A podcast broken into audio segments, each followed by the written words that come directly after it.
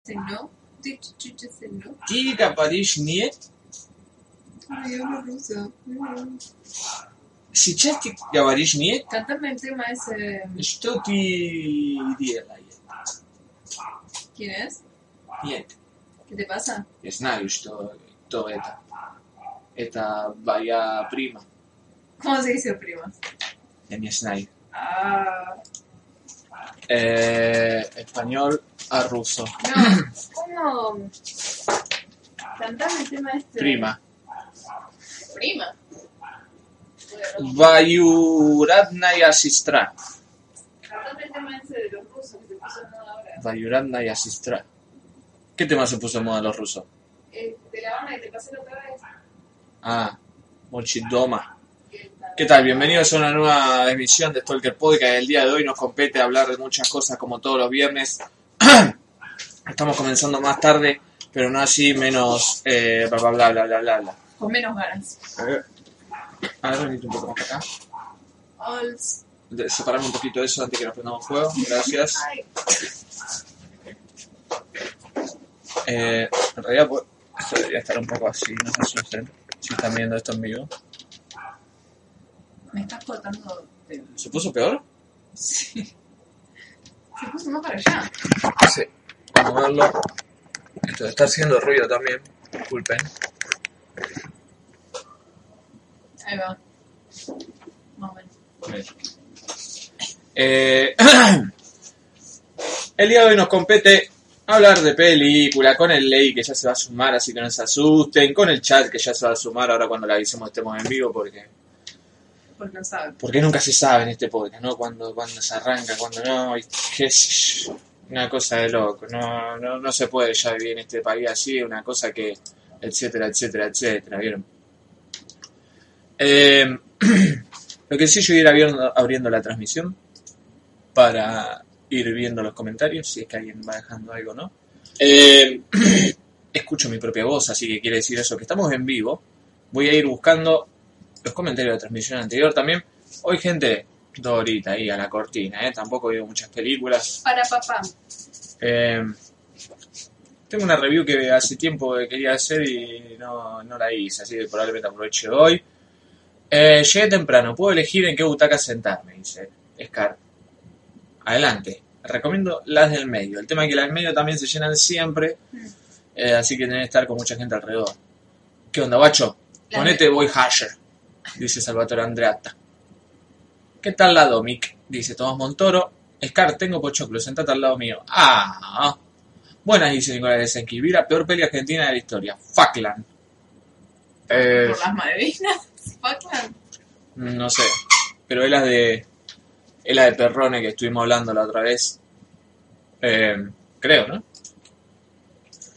Eh, por el otro día en el Discord de, de la logia Stolquera, procedo a mostrarles. Eh, en el querido Discord de la logia Stolquera aquí presente, al que pueden entrar eh, comunicándose por el chat. Eh, el link mágico. Eh... Ah, no, no es la de la de Perrone. Un mago y un comediante de Buenos Aires. Es el Luis Márquez. Pero es del Dogma 95.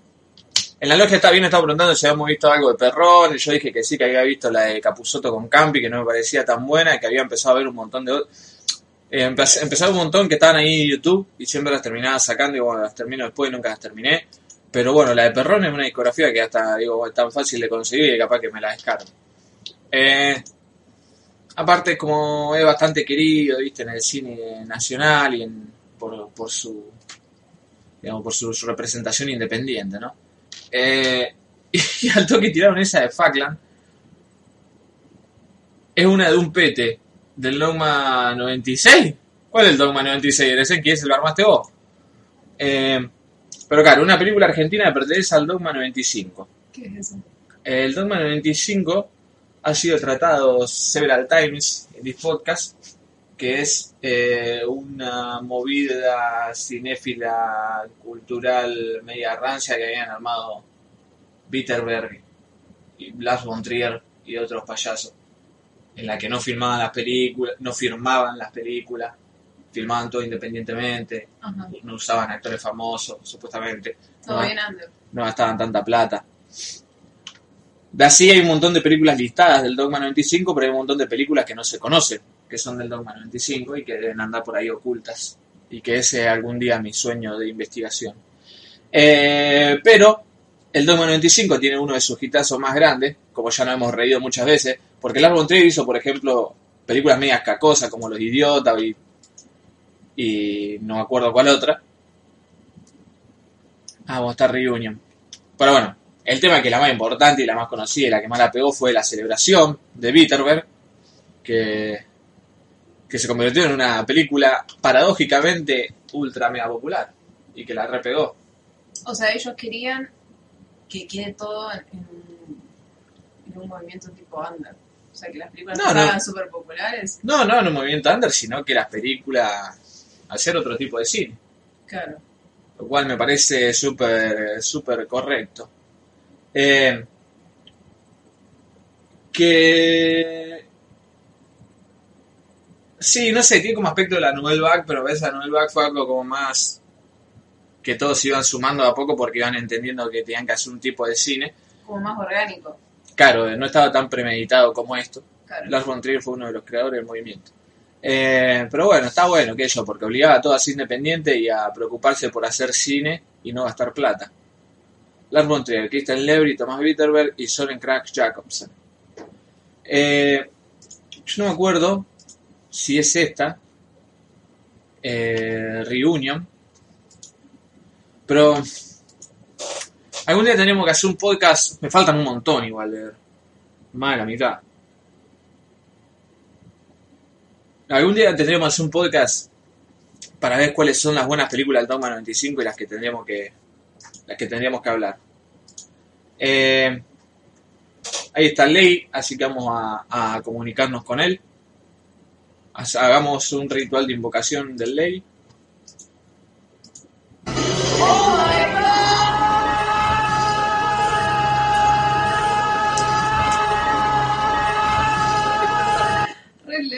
Eh, ¿Saben con qué vamos a invocar al Ley? Con. eh, con esto. ¿Puedo hacer una pregunta yo? Maurito, Sí, claro. Una pregunta gila así también como el estilo Sanso. ¿Qué pasa si agarran los videos todo y hay curvatura? Lo- no nos queda otra que mostrar la verdad. Eh, acá no se trata Aceptar la derrota y decir, Mirá, muchachos, acá llegamos. Y mira, este, yo, yo en lo personal, ya viajé, ya conocí a la Suiza, este, ya tuve mi acceso a la radio. Si es curva, ¿Sos amigo de eh, Iorio? soy amigo de Ricardo y si es curva, ya está, listo. Ahí está Arturito. ¿Esto qué es Arturito? Chuy, chupi, pi, chu, chu. Ley, buenas noches. Hola, ¿me escuchan? Sí. Te escucho muy bajo. Procedo a subirte el volumen. Te tengo al palo en el Discord, pero voy a subirte el volumen de otras formas. Eh, ¿Qué estaban hablando? A ver, háblame ahí. Ahora, ¿me escuchan bien? Oh, much, so much better. ¿De qué estábamos hablando? Del Dogma 95 estábamos hablando. Estos putos del orto. Eso, Ah. putón de Orton. Sí. Eh, sí, estaba diciendo que algún día tengo... Puto orto. ¡Puto de puto de puto de orto! Eh, que algún día tengo que ver las que me faltan del Dogma para hacer un especial ahí y decir cuáles están buenas y cuáles no. Porque obviamente es una muy buena idea, puede generar cine distinto al, al industrial. Y siendo dos directores le habían pegado justamente eh, bastante guaso, digamos. Lars von ya había estado varias veces en Cannes. Bitterberg no sé, pero supongo que sí. Entonces dijeron, bueno, hagamos un cine distinto, que esté por afuera de la industria. Pero, hay que decir la verdad, hay un montón de películas, es una caca. Ser independiente no te hace automáticamente bueno.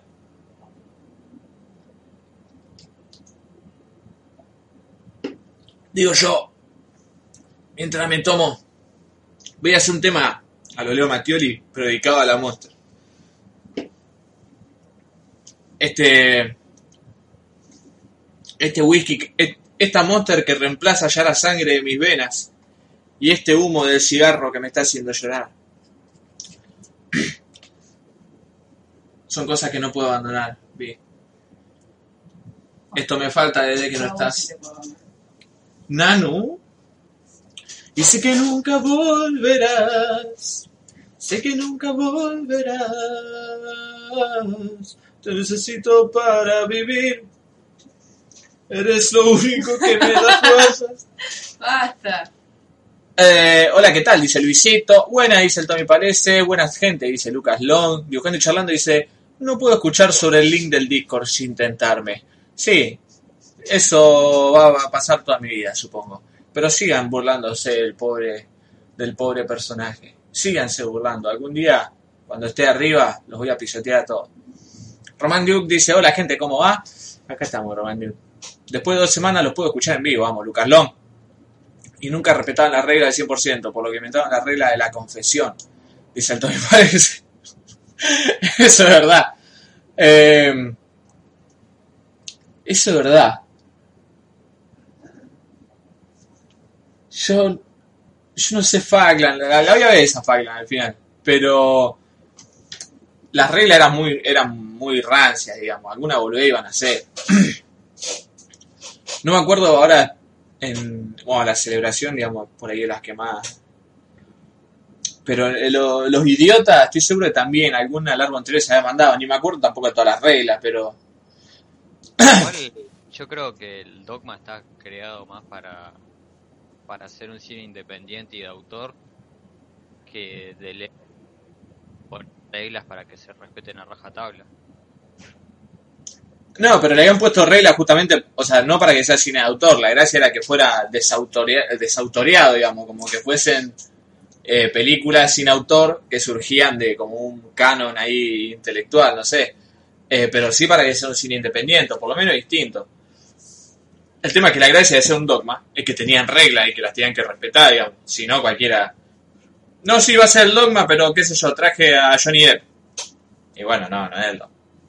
Eh, Sí, pero o sea, vos en cualquier cosa que te pongan regla, vos no vas a respetar el 100% de las reglas. Las reglas están puestas ahí como para que vos respetes el- la mayoría y, y las puedas respetar. no, sí, yo concuerdo que Yo concuerdo que, romper algunas reglas no rompen, digamos, conceptualmente toda una creación, pero capaz que sí en este caso, Ley. Eh, porque, por ejemplo, tienen 10 reglas nomás el dogma. Están acá listadas en la página oficial de Wikipedia. Dice voto de castidad. Lars von Trier y Thomas Winterberg establecieron 10 reglas que cualquier película dogma debería cumplir. Estas normas, conocidas como el voto de castidad, son las siguientes. Los rodajes tienen que llevarse a cabo en locaciones reales, no se puede decorar ni crear un set. Si, en un si un artículo u objeto es necesario para el desarrollo de la historia, se debe buscar una localización donde estén los objetos necesarios. Esa regla no va a poder romper, digamos. Eh, obvio, va a haber reglas, como por ejemplo cuando hicimos, cuando el Nacho hizo Grino o Rosario. Que el Dogma 2019. fotografía, ah, fotografía analógica y va a agarrar y poner una fotografía que sacaste con el celular o con una cámara digital, ahí ya se rompe, siempre hay una regla básica que son que son, o sea, rompibles. Claro, por eso, pero si tenés 10, poner son muy específicas, no poder romper. El sonido no puede mezclarse separadamente de las imágenes o viceversa, no debe usarse música, a menos que se grabe en el mismo lugar donde la escena se está rodando. No puede haber música extradiegética, ni tampoco producción de sonido, por lo que entiendo. Se rodará cámara en mano, se permite cualquier movimiento o inmovilidad debido a la mano. La película no debe estar donde esté la cámara, al contrario, el rodaje debe ocurrir donde se dé la película. Eso, bueno, es así. Si grabo a, a Messi haciendo un jueguito y al lado de Messi le pongo al Piti Fernández cantando que es Dios, eh, lo acepta el dogma 25. Sí. Y nos, a ver, Y sí. Pará, pará, todavía no leímos todas las reglas. Pero por ejemplo, esta de la cámara en mano me parece la más rompible de todas. Eh, porque última, no te uso cámara en mano, pero la quiero apoyar arriba de un tapial porque tengo que salir a actuar yo. La película tiene que ser a color, no se permite ninguna luz especial ni artificial. Esto entiendo por qué. ¿Se acuerdan que yo he hablado varias veces acá de cómo Tarkovsky decía que el blanco y negro era una tenía una calidad estética en las películas, no tenía el color? Mm. Y claramente esto, cuando te pintan toda la realidad y todo eso, lo, que, lo último que quieren es Que alteres. calidad estética por sobre otra cosa. Eh, El cine argentino respeta mucho el dogma. se, se prohíben cualquier efecto óptico y los filtros. Eh, esa también la veo bastante rompible. La película no puede tener una acción o desarrollo superficial. No pueden mostrarse armas ni pueden ocurrir crímenes en la historia. Me gusta. Eh, se, prohíbe, se prohíbe la alineación temporal espacial. No me dejas ver. ¿Qué querés ver? Te lo estoy leyendo. Pero la quiero leer. No, no, te lo estoy leyendo yo. No puedes leer vos también. ¿Por qué? porque estoy así con la manito. Me, me mi posición manística. Se prohíbe la alineación temporal o espacial. Esto es para corroborar que la película tiene lugar aquí y ahora. Bien. También la veo rompible. No se aceptan películas de género. ¡Eh! Me parece. No. Me parece perfecto, entendí. El formato de la película debe ser el académico de 35 milímetros, esa es la, más conocida, digamos, y tal vez la una de las únicas que se ha respetado. Y el nombre del director no debe aparecer en los, en los títulos de crédito. Esa no sé si la habrán Hay una respetado. que diga se prohíbe usar boina. Eh, todavía no. Así que Oscar entra en el Dogma 95. El cine, el camino de ta ta ta. La de las armas es un bife a dudar, siendo que le imitaron toda la novel back a Tospetes. Teresensky.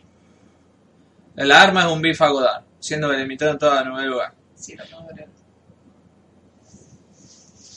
Si está triggerada, por favor, correte para allá, déjame hacer el triggerada, acuerdo. Eh... Ah, no, pero ya que vos también querés releer esto, yo también releo los comentarios. Ah, que lo haya pero yo ¿Te no lo estoy leyendo Bueno, que listo, listo, para listo, listo. Eh, igual de que hay que admitir que las peores resoluciones de Godard se dan cuando alguien pela un chumbo, también. Eh, lo del desarrollo superficial es la regla que menos entiendo. O sea, no sé a qué se refiere. Eh, la película no puede tener... De que no, o sea... Cuando vos tenés una, una acción, digamos, desarrollo superficial, es por ahí lo que te... Algo, no sé, justamente eso, algo superficial que sirve como para que impacte o para llamar la atención o como para entretenerte o para distraerte o para cualquier otra cosa. Eh, es como todo lo contrario a, una- a un film exploitation, digamos. ¿Vieron cómo todos los críticos del mundo celebran el fuera de plano? El, efectivamente, el fuera de plano. Cada vez que alguien lo hace, porque por ahí es mucho más... Pero a puta que te parió. Bueno, Casper acá lo censuraron, así que le voy a, le voy a comentar el coso de vuelta porque lo quise poner y no pude. Eh, y por ahí tiene más sustancia en una historia cuando se la crea sin esos, digamos, esos ítems que están ahí para, para, para entretener o para, qué sé yo, cuando sea una narración básica de, bueno, y acá vamos, vamos a mostrarle pegar un tiro para que no sea tan aburrida. Eh, y más cuando se entiende que quieren hacer una película que, que vaya por lo real, digamos, todo eso. Pero al mismo tiempo, Inmediatamente abajo dice usos y abusos. Y te dice que lo rompió. A las normas. la música de fondo en los idiotas y también rompió el formato. Bueno, pero aparte hay algo, por ejemplo, la película no puede tener una acción y desarrollo superficial, no puede mostrarse armas ni pueden ocurrir crímenes en la historia. Para mí me parece un error pensar que un desarrollo superficial o, una acción o algo que está ahí para ser meramente superficial sea algo con crímenes en la historia o con armas, porque por ejemplo en Los Idiotas cuando aparecen todos garchando en una orgía gigante, que no tiene sentido, está hecho casi o sea, está bien, es, otra de, de, de Lars von agarrándose la chota mientras nos mira todo con la cámara. Pero, pero un poco que incumple esa regla o el fin de esa regla. Así que, básicamente despojar a la película de los artilugios más efectistas. Esa era la palabra, Tommy, gracias querido. Efectista. Y contar una historia más naturalista. Eh, no sé, Ley, ¿querés que una? No parece tan difícil. ¿Querés una película del Dogma 95? Lo revivimos. Puede ser. El Dogma 20. Te puedes comprar una de esas cámaras en Mercado Libre. Eh, sí, pero acá usaba mucho digital pedorro. Así que yo ¿No tenía que ser el 35? tenía. El Luca tenía una, una filmadora de VHS para vender. Y la vendía barata. Listo, le compramos comprar y hacemos eso. Eh, ¿A dónde se van a ir a filmarlo? nah. Las películas Dogma se caracterizan por lucir un certificado que otorga la autenticidad del proyecto y de un número de matrícula. Este certificado lo expide un comité de jueces que valoran la película y verifican que cumple con el voto de castidad. The Blair Witch Project, The Blair Witch Project, fue rechazada por no cumplir el voto número 8, ya que se trataba de una película de terror. Ah, no se aceptan películas de género. Anda la concha de tu madre, ¿cómo no van a...? Mira, ese está bien, está de Celebration, pero si el Dogma 95 hubiese tenido The Blair Witch Project, hoy día Lars von Trier estaría... Todo Cans estaría, sería en la casa de Lars von Trier, no lo habrían baneado ni nada, estarían todos en la casa de Lars von Trier haciendo Cans. ¿Qué? ¿Que dijo que Hitler, que entienda Hitler? Bueno, oh, oh, oh, oh, sí, sí, total ¿Por salió... qué? Porque, ¿Por qué?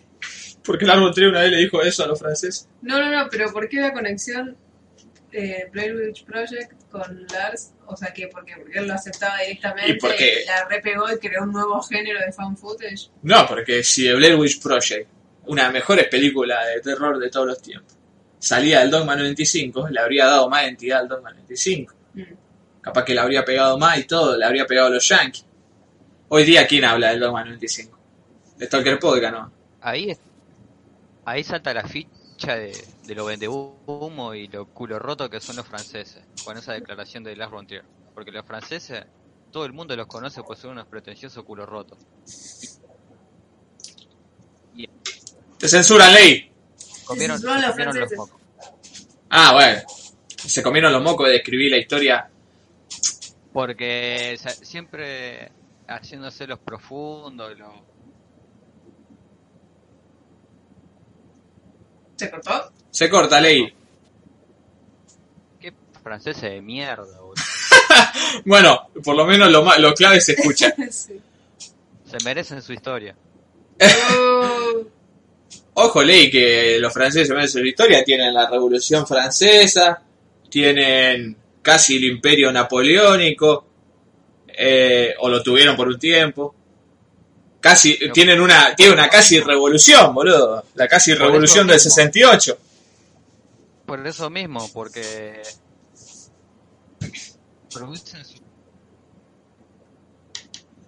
Te están censurando mucho, ley. Va a tener que frenar Netflix. Ahora me pasa el celular. Dale, Pero a- a- lo voy a decir de vuelta. dale. Digo que se merecen lo que le pasa, porque, o sea,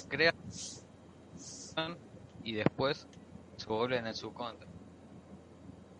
Es una buena descripción de los franceses, ya que los franceses, De- los franceses.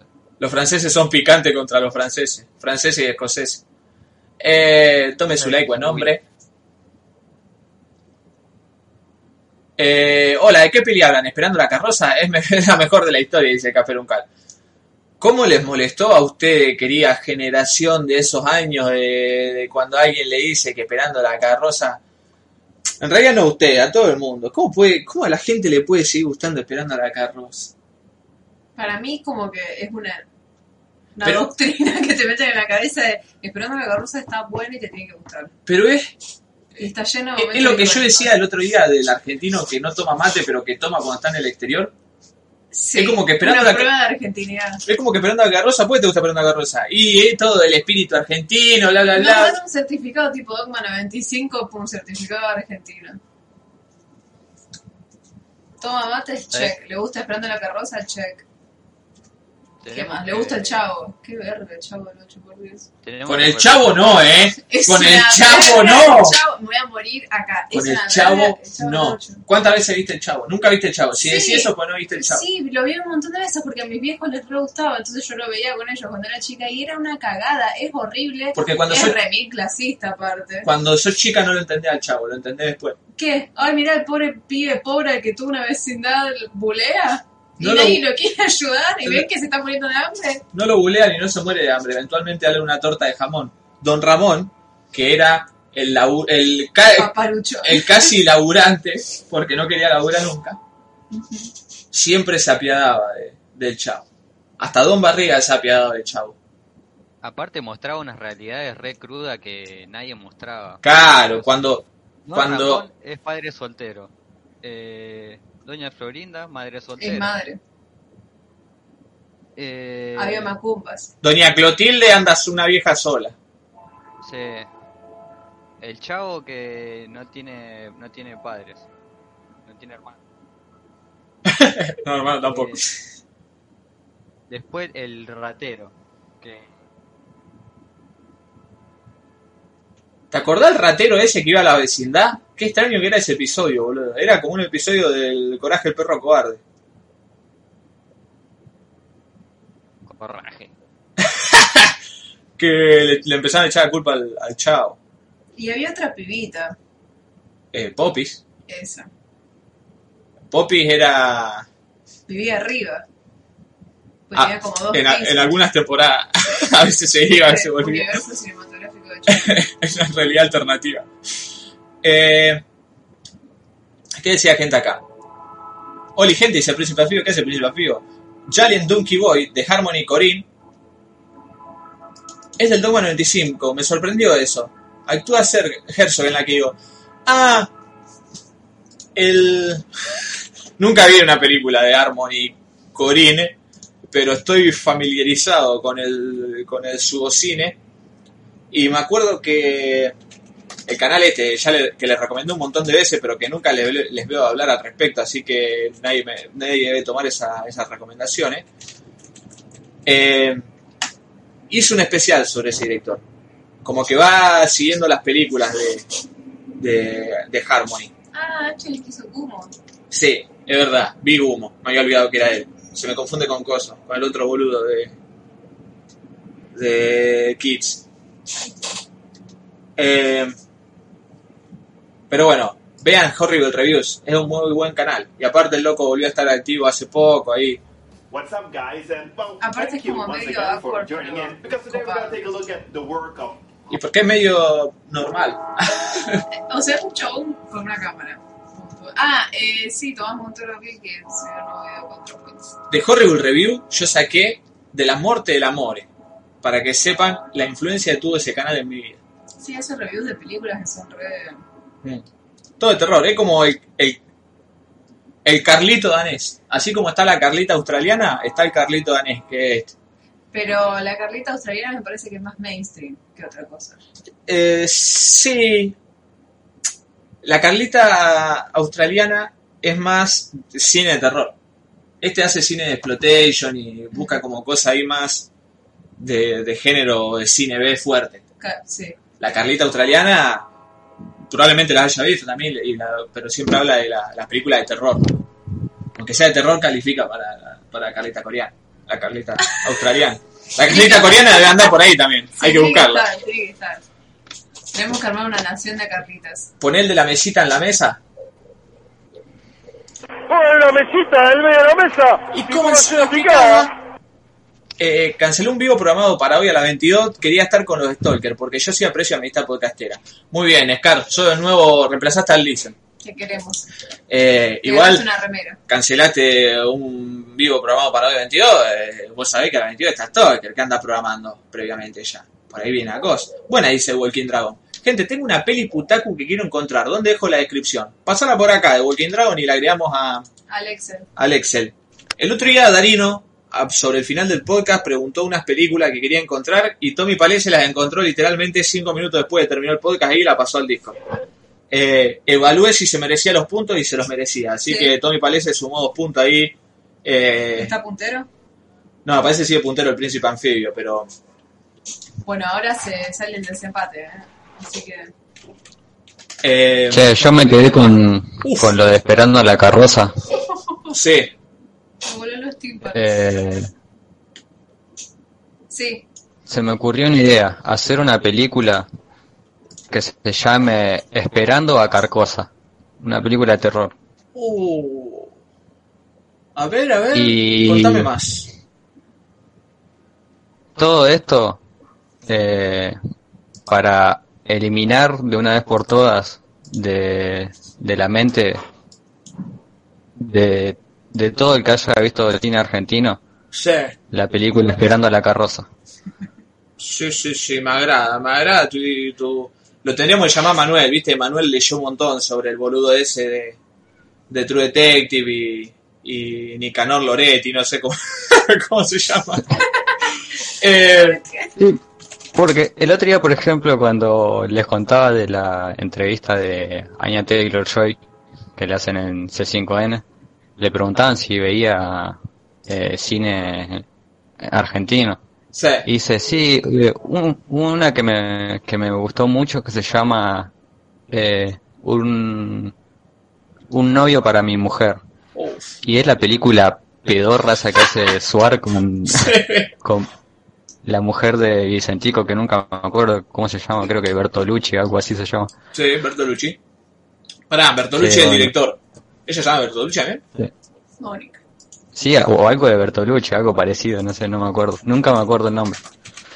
Igual es famosa esa película, Lee. Tiene una, tiene una escena que todo el mundo siempre cita. Hoy la de los signos. Sí, sí. Sí, sí. Gachi, Pachi, no sé qué mierda van a ser. Y todas las mi- R mil y pili esa escena. Bertuccelli. Bertolucci, ¿no? Muy bueno. Bertuccelli. Bertolucci y Bertuccelli, muy bueno. ¿Cuánto hace está con Vicentico? Hace 25.000 años. Yo me acuerdo en el video de... Hace un montón. De Y debe ser de Silvia Prieto, que están. ah, de una. Tanto. Y sí, sí. ¿Cuándo salió el video de... ¿Cómo se llama el tema de ese Vicentico? Para contarte canto. Ese Quiero Jorge que- Drexler. Sepas. No, la de. Ay, el que le canta al hijo. No, la que le canta a ella. Que están los dos. Para que hoy vuelvas a mí con cara de inocente y esa voz de yo no fui. Mira que adentro mío Ah, hay bien un que te deseo de venganza. El tema más escuchado de la Argentina, ¿viste? ¿Qué sé yo? Na, na, na, na, na, na. A ver, el chat, me lo dice el chat. Berticelli. No, el, el- que es más conocido es el que dice Los caminos de Dolina. no son lo que yo esperaba. No sabía que se estiraba la cara. No son lo que yo. Ah. Pobre Olina, se puede estirar la cara si quiere. Si él se quiere mantener bien físicamente, lo puede hacer. Por más que después quede como un. Podría demandar al que lo operó. Eh, bueno, Dolina es nuestro Mickey Root. Do- Mal. Eso tiene que ser el título del podcast. Dolina es nuestro Mickey Rourke. Dolina vende mucho, viste que Rayito empezaron a memear con Dolina y se volvieron famosos. Dolina Sí. es nuestro Mickey. Ah, lo voy a poner en el, en el Discord así después lo puedo encontrar. Dolina es nuestro Mickey Rourke. Y el otro día había Mickey Rourke en una remake de 13 Zametti, la película francesa. Yo hablé acá hace poco. Eh, la que al loquito lo metían con una ruleta rusa humana que se tenían que cada tiro entre ellos. Y me enteré pues habían dicho en el chat cuando yo la revivé que hay una remake yankee que está el guachín que hace Ian Curtis, no el guachín que hace Ian Curtis, perdón, está Ian Curtis eh, de Control y y está Michael Shannon repasado de merca. eh, Yo la vi en esa película. ¿La viste? Sí, que la que hacen el que hacen un círculo así corte de ruleta rusa. Claro. Sí. Esa es una remake de, de una película que yo hablé acá hace poco, boludo, que se llama 13 Zametti, Tres Asesinos. Sí, sí. Y la remake es una verga, no hace nada. Y es más, le agrega ahí unas cosas que no tienen sentido, pero muy, muy mala la remake. Terrible caca. O sea, la remake no está hecha por el mismo director. No, ni en pedo. Está Jason Statham también. Ah, también está en blanco y negro. No, no, esa no era. no sé por qué le puse tres a Messi y tres asesinos.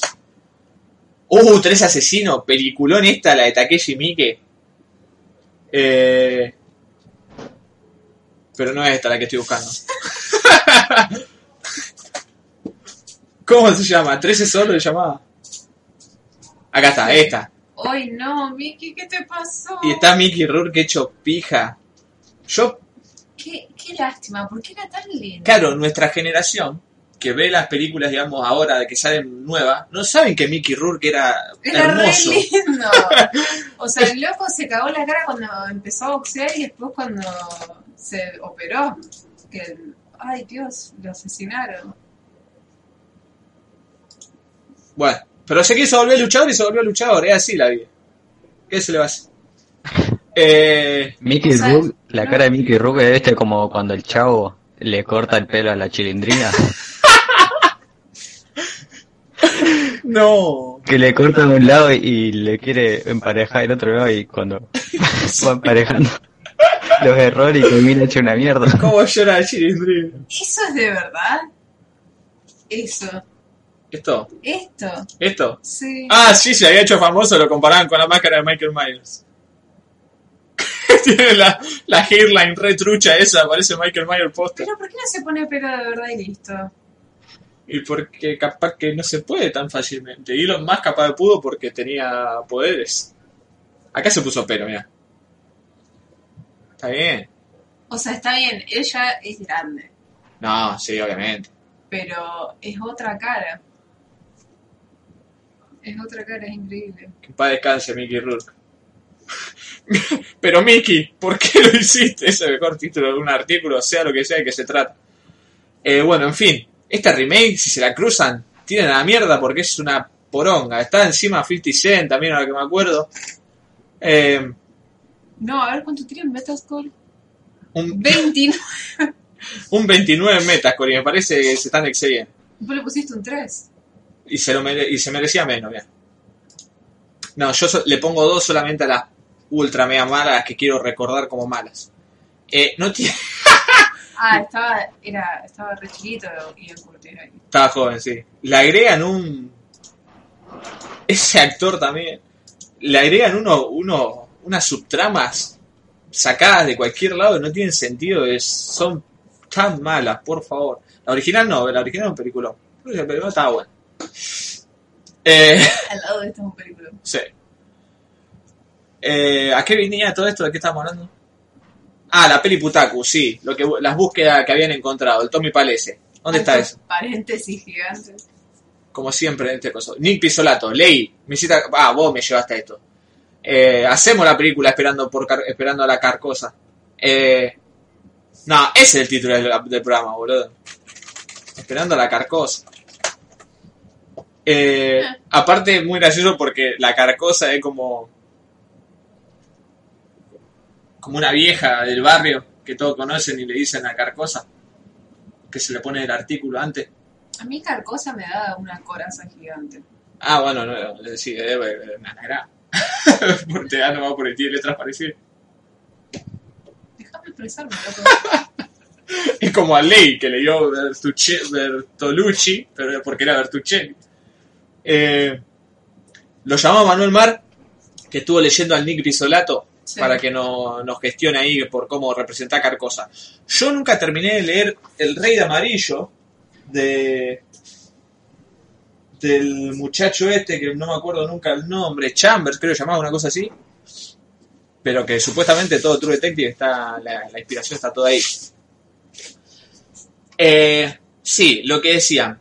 Walking Dragon, pasáis las películas, las agregamos al Excel. Acá yo agregué las dos películas que buscaba Darino y que encontró Tommy Palese. Hasta ahora Lucas Miller tiene un punto.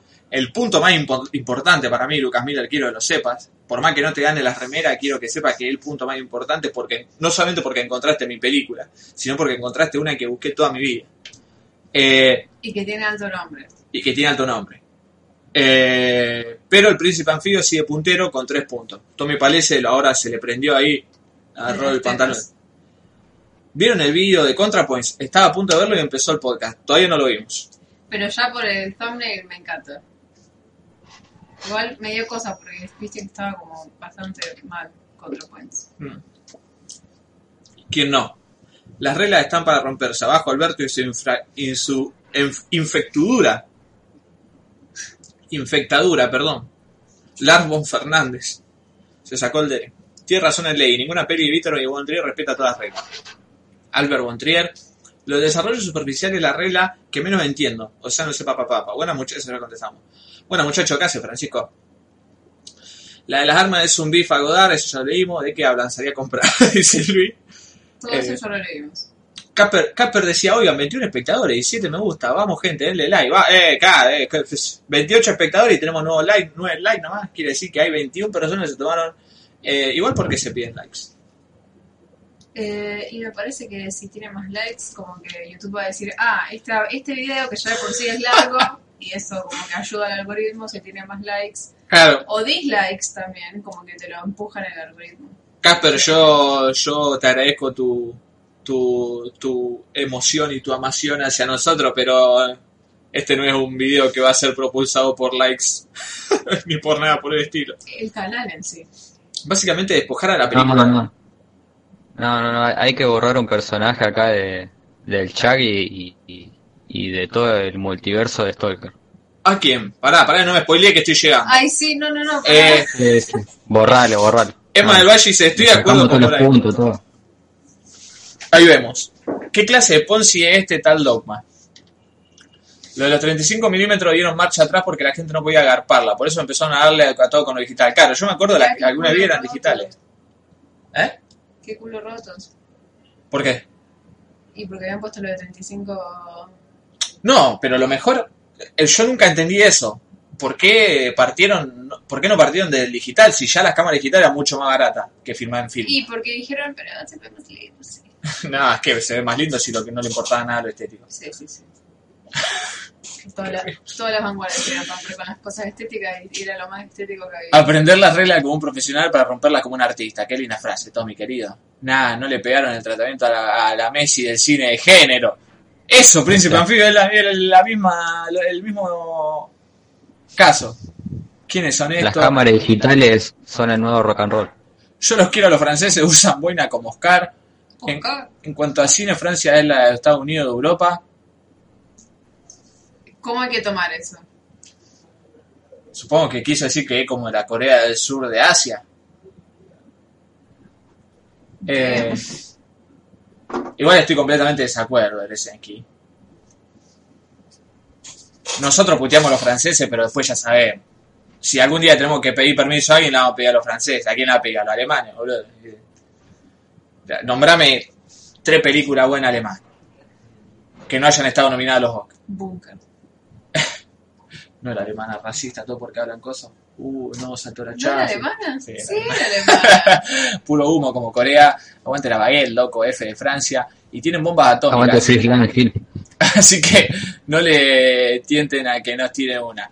Deja de cargar peli francesa, ley. Alonso en fan de la patria, le yo de Godes arribé. Ah, bueno, Francia tiene los infantis ahora. Acabo de ver la mejor final de la historia y el mejor nombre de la historia, La noche que Dios gritó, del 71. No, no overhypeemos de fans de Isador. No overhypeemos. La remil voy a overhypear. Bueno, bueno. Todo igual. La vi que overhypea. Sí. Hablando de Francia y de la Nouvelle Vague, eh, no sé si en este podcast hablamos de Agnès Varda. Sí, Me sí. parece que Lisa nada más habló. No. Yo hablé de Visa- Visages Villages, la puse en mi top 10 y todo. Ah, ah, está bien entonces. No dije nada. Perfecto, no, no me falta el respeto al te pedí. Ah, pero sí, no hemos hablado lo suficiente, porque tiene mucha historia en, en el cine francés y no hemos hablado de ninguna de sus películas en sí, digamos. Yo hablé del documental ese que, que está con el otro chabón. Eh, Sí. ¿Cómo te pica vos esperando la carroza? Que haga un chiste y la seguís. Ah, dice Casper. Tenés razón, Casper. Vamos a dejar de lado nuestras diferencias carrocísticas. De ahora en adelante, eh, no, no, no hablamos nunca más esperando la carroza, porque ya se ha hablado lo suficiente. Esto me hace acordar cuando Manuel me hizo hablar de Artaud en el podcast ese de mierda que hacía. Eh, Ey, pero estuvo bueno lo que dijeron. es más, el Valle dice, no, no me una carroza. Esperando una carroza es la mejor película de la historia. Gil le dice el Bache que es una persona que bardea otras películas como... No sé, imagínense toda película de bardea el Bache y después piensen en que le gusta esperando a carroza. Que burra, póngale un cero. Esperando a Peñalosa. El chavo es la mejor serie de la historia, dice el Bache, y tiene razón. Al fin alguien lo dijo, una verga el chavo, lo siguen dando todos los días encima. Luis, quiero que sepa, YouTube se te censuró para que entiendas. Eh, la dijo la Vicky, Vicky Ortiva, y una poronga Leo Muy Mattioli. bien, Luis. Menos lo de comerse una vaca. Eh, ahí tenés, Luis. Fíjate de qué lado está. Rondamón, pastor siempre empecinado en destruir los gloriosos pilares de nuestra patria. No, No, no, chicos. no, No, chicos, No. no, siempre empecinado en romper los gloriosos pilares que no sostienen nada de nuestra patria y que fueron creados ahí por, eh, no sé, por la crítica o por el mainstream que le hizo pensar que así sea. Los, los gloriosos pilares de nuestra patria son otros y están ahí y son un montón y son geniales, pero, no, pero están escondidos atrás esperando la carroza. Qué raro Stalker hateando cosas normales. ¿Qué es normal? Lo ¿Qué único, son lo único que voy a decir, es lo único que voy a decir y no voy a seguir este tema. Vean esperando a Carroza, pero véanla bien. No la vean pensando que esperando a Carroza de ¡Ah! acá viene la parte que allá se, se mete una mano en el orto y se la saca toda llena de mierda y se la tira en la O cabeza. sea, sáquense los rosados de la nostalgia. Claro, no, no la vean pensando que esperando a Carroza. Véanla seriamente. Como, a ver, bueno, voy a ver una película que nunca vi. Y, y empiecen a, este podcast sin hablar de mierda. empiecen, empiecen a pensarla como si fuese una película. como si- ah, voy a ver la nueva Scorsese. Pum. Y ponen esperando a Carroza. No aguanta tres minutos. A los tres minutos estuvieron. Pasaron tres minutos de, película. Bueno, hace tres minutos y medio que están gritando. Eso lo primero. Cualquier película arranca así. Cualquier otra, otra película arranca así. Y tiene un menos que esa, la de tres asesinos en Metascore.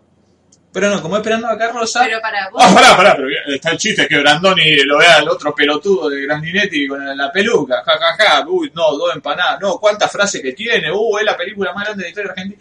Una verga es, es una verga, nadie la ve más como si fuese una película, la ven como si fuese esperando a Carroza. la- o sea, la ven como una, una colección de memes conectados. Claro, pero es lo mismo, es como si el Diego ahora viene y le mete un puntinazo a la pelota y hace un gol ahí que pegó, pe- medio que entró de, de- de pedo, ¿viste? Qué grande el Diego, mirá cómo le pega todavía. otro. Y no, no está viendo a Maradona pegando la pelota, no está viendo a una persona que está pegando la pelota. Y las cosas hay que juzgarla como lo que son. Pero ponele, vos decís que la película siempre fue mala o que envejeció mal. O ambas dos. Siempre Para mí fue siempre mala. fue mala. Siempre fue mala. La película siempre fue mala. Sí. pero puede que en algún momento haya tenido más importancia de la que tiene ahora. Y que tal vez por eso se le haya dado un poco más de atención de la que se merecía. Pero en ese momento, no para que quede como un mito histórico. Pasa que tenemos un gran problema con soltar en este país. Ah, prefiero tener a un Alf en la ca que a un chavo en, el, en la casa que un chavo en el fondo. ¿Vas a decir algo contra Alf también? No. Ah. El episodio que se metan a la casa de la bruja del 71 me traumó más que el exorcista. Ese es el único capítulo que está bueno. Pero porque no es el típico capítulo estúpido del chavo. Estaba bueno ese episodio. Bueno, ahí sale el famoso otro gato. Los espíritus chacarreros. Recién caigo ahora, dice Franco, está en mi casa, Franquillo. ¿No viste Kids? Uh, yo, yo me acuerdo uno re turbio, pero no del chavo, del el Chapulín Colorado. Que el Chapulín Colorado está en una casa y no sé, creo que Don Ramón era el dueño de la casa. Y tiene como- le llega como una caja a Don Ramón, viste esas cajas, viste que no sé, que traen eh, alguna herramienta o algo grande Sí. que son como un cajón con un féretro. Y, y el Chapulín está ahí esperando a Don Ramón y a- abre la caja así de curioso y de adentro sale un cadáver. Pero, o sea, el- el- la, la escena, cómo, cómo sale el, el personaje, o sea, el muerto vivo y la música que, que acompaña esa escena es terrible. No me vas a asustar, Ley, no, boludo. que- creepypasta re grande con el chavo. Después hay otro parecido. Después hay otro parecido del Chapulín, pero es en un cementerio que se llama más mainstream. Más o menos. Y sí, porque vos ahí ya te lo esperás, o sea, Claro, a- a- uno que está en una... va. Acá está, lo veo que está en una morgue, el Chapulín. ¿Por qué? En esa ni te lo, ni te lo esperás porque en- encima cómo está filmado, boludo. Porque es, es como una, una escena con un- una pared, eh, me recuerdo la pared y todo. Una pared que da hacia un patio y las paredes todo pintadas de, de amarillo. De esa, ese amarillo eh, patito. Sí. Y. O sea, es en el, en el último lugar que vos esperás que salga una escena de esa. Este es el que le pico hasta la derecha. Que está contando ley, lo inventó el rey. Sí, eh, uy, vuelve el perro arrepentido. qué bueno. Ahora lo pongo en el parlante para que lo pueda escuchar. Vuelve el perro arrepentido, con sus miradas tan tiernas, con el hocico partido, con el rabo entre las piernas. la actuación. ¿Qué le iba a decir? Me parece que te salen a liquidar si pones algo de chavo por eh, los copyright, pero a morir, Olvídate. a la rodilla, así que no pasamos nada. Viejo, Después decía, ¿por qué en la morgue? Un mexicano vos le mostró una morgue y es como, ah, es, es como, no sé, un par de gauchos tomando mate para Bueno, nosotros. vos sabés que mi vieja ahora, en todo este periodo de cuarentena y o aislamiento social, eh, se copó con Netflix y se vio todas las series mexicanas que hay en Netflix. Casi todas son de narcos. Ah, por eso son- hablaba así el otro día. ¿Cómo? Eh, pinché la wea, wey. ¿Cuándo dije eso? Dijo eso la otra vez que yo fui allá. Ah, yo pensé que me decían a mí. Yo? Eh, y sí, o sea, en las series vos ves como lo increíblemente normalizado y naturalizado que tienen. La muerte. Sí. O sea, más allá de, de- de cómo lo tienen embedido en su cultura con el Día de los Muertos, etcétera, etcétera, que tienen como otro tipo de aceptación al de, al de acá, ponele. Pero es como, bueno, sí. Cuerpos, cadáveres, muertes, fiambres. Yo quiero mucho a los mexicanos. Creo que son mi segundo país latinoamericano favorito. ¿Cuál es el problema? Bueno, pero tampoco se van tan al carajo como los indoneses que, que sacan el, el cadáver y lo limpian. Son, eso Ay, no me quiero. Eh, Popis es Doña Florinda, la que vivían arriba no me acuerdo cómo se llama, pero es la mamá luchona que estaba rica y la hija también, es verdad, la que estaba enamorado del el, el rondamón, Pati. Pati. Gracias al de horri- Ah, esa era la hija. Pues la verdad de la madre también, era como re joven. Sí, sí. Gracias al de Horrible Review supe que hay una Sleepaway Camp con la película original del 2010 por ahí. Uy, no me acordaba de eso. Ah, la película de No Dylan Dog. Eh, efectivamente, Franco. Pero vos viste la película de Dylan Dog posta. Gracias a Dios era de No, no Dylan Dog. La que salió hace poco. Ayer vi de La Muerte del Amor. ¿Cómo me gustó el final? Gran película. Ah, viste, Luisito. La Muerte del Amor. La gente es- es muy injusta con, con el Chavo del 8 porque lo, lo juzga siempre con, con los ojos del presente. Mucha razón, Ley. Ah, seguía defendiendo, te sigue defendiendo el chavo, Ley. Peleale, dale. Aparte, me. Ya fue. Oh, ah, viste.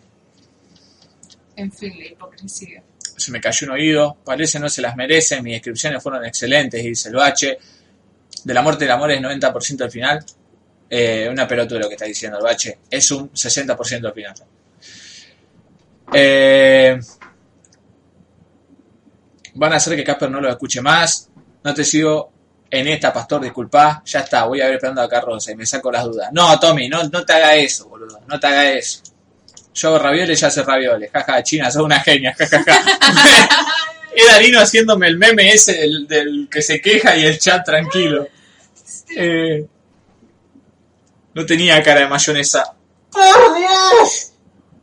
¡Por Dios! ¿Qué es eso de la cara de mayonesa? ¿Por qué poronga? ¿Qué esperando la carroza, Dios mío? Después de ver Esperando la Carroza 2 me di cuenta de que la 1 es burda y ¿saben por qué? Porque el guion es uruguayo. Sí, la mejor película argentina. ¡Es verdad! Usar un guion uruguayo. Es uruguaya esa película, son tú uruguayo, China Bueno, Zorrilla uruguaya. Uruguay Por Dios. es Argentina.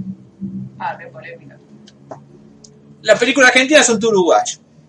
Eh, Bueno, la China no es, no es uruguaya ella. Y bueno, pero Víctor Hugo es lo que acabo de decir. Víctor Hugo es uruguayo y relata el mejor gol del Diego, así que, viste, qué sé yo, ya no sé qué. Yeah. No tenía cara. ¿Qué es eso de la cara de mayonesa? ¿Quién, quién, ve, la, quién ve esperando a Carroza y dice, uh, cara de mayonesa, jajaja? Y aplaude y va a IMD y le pone un 8. Eh, y el capítulo lo acusan de ratero así, pero no nos queremos deprimir, Franco. ¡Ratero! Eh, hola, ¿me saludás? Dice Jeremy Alarcón. Hola, Jeremy Alarcón. Dongo Chavo, jateame los bajistas, el indio, etcétera, pero esperando a Carroza no. Emma del Valle, pero mirá, ¿cómo puedes defender tanto esperando a Carroza, hijo de puta? Toma, te doy tu insignia de argentina. Guarda que te puede bajar el directo, no, no, no. Y la mitad de los protagonistas toque el otro. Televisa te va a romper el orto. Sí, por eso. El mexicano ama la muerte. La, mamá, de la Vicky colombiana. Sí, vi la de Dylan Dog Posta. Che, ¿cuándo me vuelven a invitar al programa, eh? Ahora no puede. Ah, sí, sí puede, Franco, si estamos por Discord. Cuando quiera, padre. Miré Wild Strawberries de Berman. Película. De las mejores de Berman Román, le dice Lucas Long. Uruguay es una provincia argentina. Era. Las manos de Perón eran uruguayas. Lucas, después me miré Winterlight, una excepción. Los uruguayos son argentinos en negación. El chavo y la militancia por el peronismo. Los uruguayos son. Los argentinos son uruguayos que no se fueron. ¿Qué? Eso. Los argentinos son uruguayos que no nos fuimos a la banda oriental cuando teníamos que ir. Y ahora estamos encerrados acá. La puta madre. Gracias, ancestros. Eh, no sé qué dije, pero era la banda oriental. El Nacho me habla por, por privado en vivo, tal vez está escuchando. ¿Te hiciste amigo? Pa, pa, pa, pa, pa, pa, para, pa. Eh, no. I don't know what he means. Hace un Eh. rato en mi caso hablábamos de eso de, de Uruguay. ¿Qué decían? De por qué Uruguay. No, de que los uruguayos siempre son mejor que nosotros, en todo. Y, o sea, los En uruguayos todo son, no, todo lo ley, que- son medio muertos en casi todo. son todo lo que... No, pero o sea, hablando en, en mambo social. O sea, son todo lo que quisiéramos ser los argentinos. Sí, Son buena gente, son honestos, sí, pero son también, poquitos. pero también son No se 4 echan las millones, hijo de puta, boludo. Bueno, sí, por eso. Nosotros acá, acá estamos todos hacinados. Y en, Hacinado. no sé, en 2 o 3 kilómetros cuadrados eh, está la, el 80% de Argentina. Claro, pero el tema es ese, que se... Pará, ¿qué dijiste, Ley? que estamos todos hacinados. Y en Uruguay, boludo, son 4 millones y hay 3 millones en Montevideo, que es una ciudad como Rosario. Después todo el otro está lleno de campo y de vacas. Son peor, los uruguayos en eso son peor que los argentinos, boludo. Está bien, es un territorio mucho más chico, pero están todos en Montevideo las ratas. Eh, lo que sí es cierto es que los uruguayos son uruguayos, uno quiere estar ahí, viste, con el candón, me toca el otro hinchando el huevo a la gente. Mi patria, ¿me entendés? ¿Sabes qué? Ah, ah, estoy de acuerdo con vos. Basta de comprar humo uruguayo, la puta que me parió, dice el bache muy triguereado. Los uruguayos son argentinos con algo metido en el cu... No, ¿qué le pasa al bache con Uruguay? Eh, Uruguay es mejor, gente, hay que admitir. Uruguay es un gran país. El complejo Argentina de compararse con cualquier país que se le cruce es tristísimo más que el hecho de no ser tal cosa. Ay, doble ley, pará. Ay, Ah, claro, vos te, vos te compro con doble ley porque hablan en inglés los dos todo el tiempo. Ustedes saben que la Vicky no habla en español nunca, habla, habla en inglés todo el tiempo. Sí, Y habla de cosas de Estados Unidos nomás. me he colonizado a mí misma. Eh, y dejarle la Patagonia a los chilenos, olvídate, dice. Basta. Basta, chat. Cálmense. Posta, vos no hablaste en inglés, no sé, en tu mente. Bodo Belay, You te, know when. te conozco. Me imagino que en tu casa hablan inglés. A tu mamá le decís, eh, Good morning, Mommy. mom. Eh, what do we have for breakfast? Argentina es más parecida a Chile. Todos los dos, tiene- los dos no tienen identidad propia. Acá media Argentina sufre complejo de inferioridad y la otra mitad flashea que somos lo mejor. Sí, porque están los que flashean, no sé, que somos descendientes de europeos. Encima con acento británico. Sorry, double A, I don't speak English. La madre le tiraba esa. Sería muy bueno. Sorry, my child, I don't understand you. Eh, pero bueno, con este segue vamos a pasar a hablar de las películas que nos competen el día de hoy. Con este segue que dice así. A la una de la mañana a buscar agua. Sí. Agarré y tiré dos tiros. O que dice así. El auto, viste, bueno, el auto, eh, el, el auto es, eh, es un auto.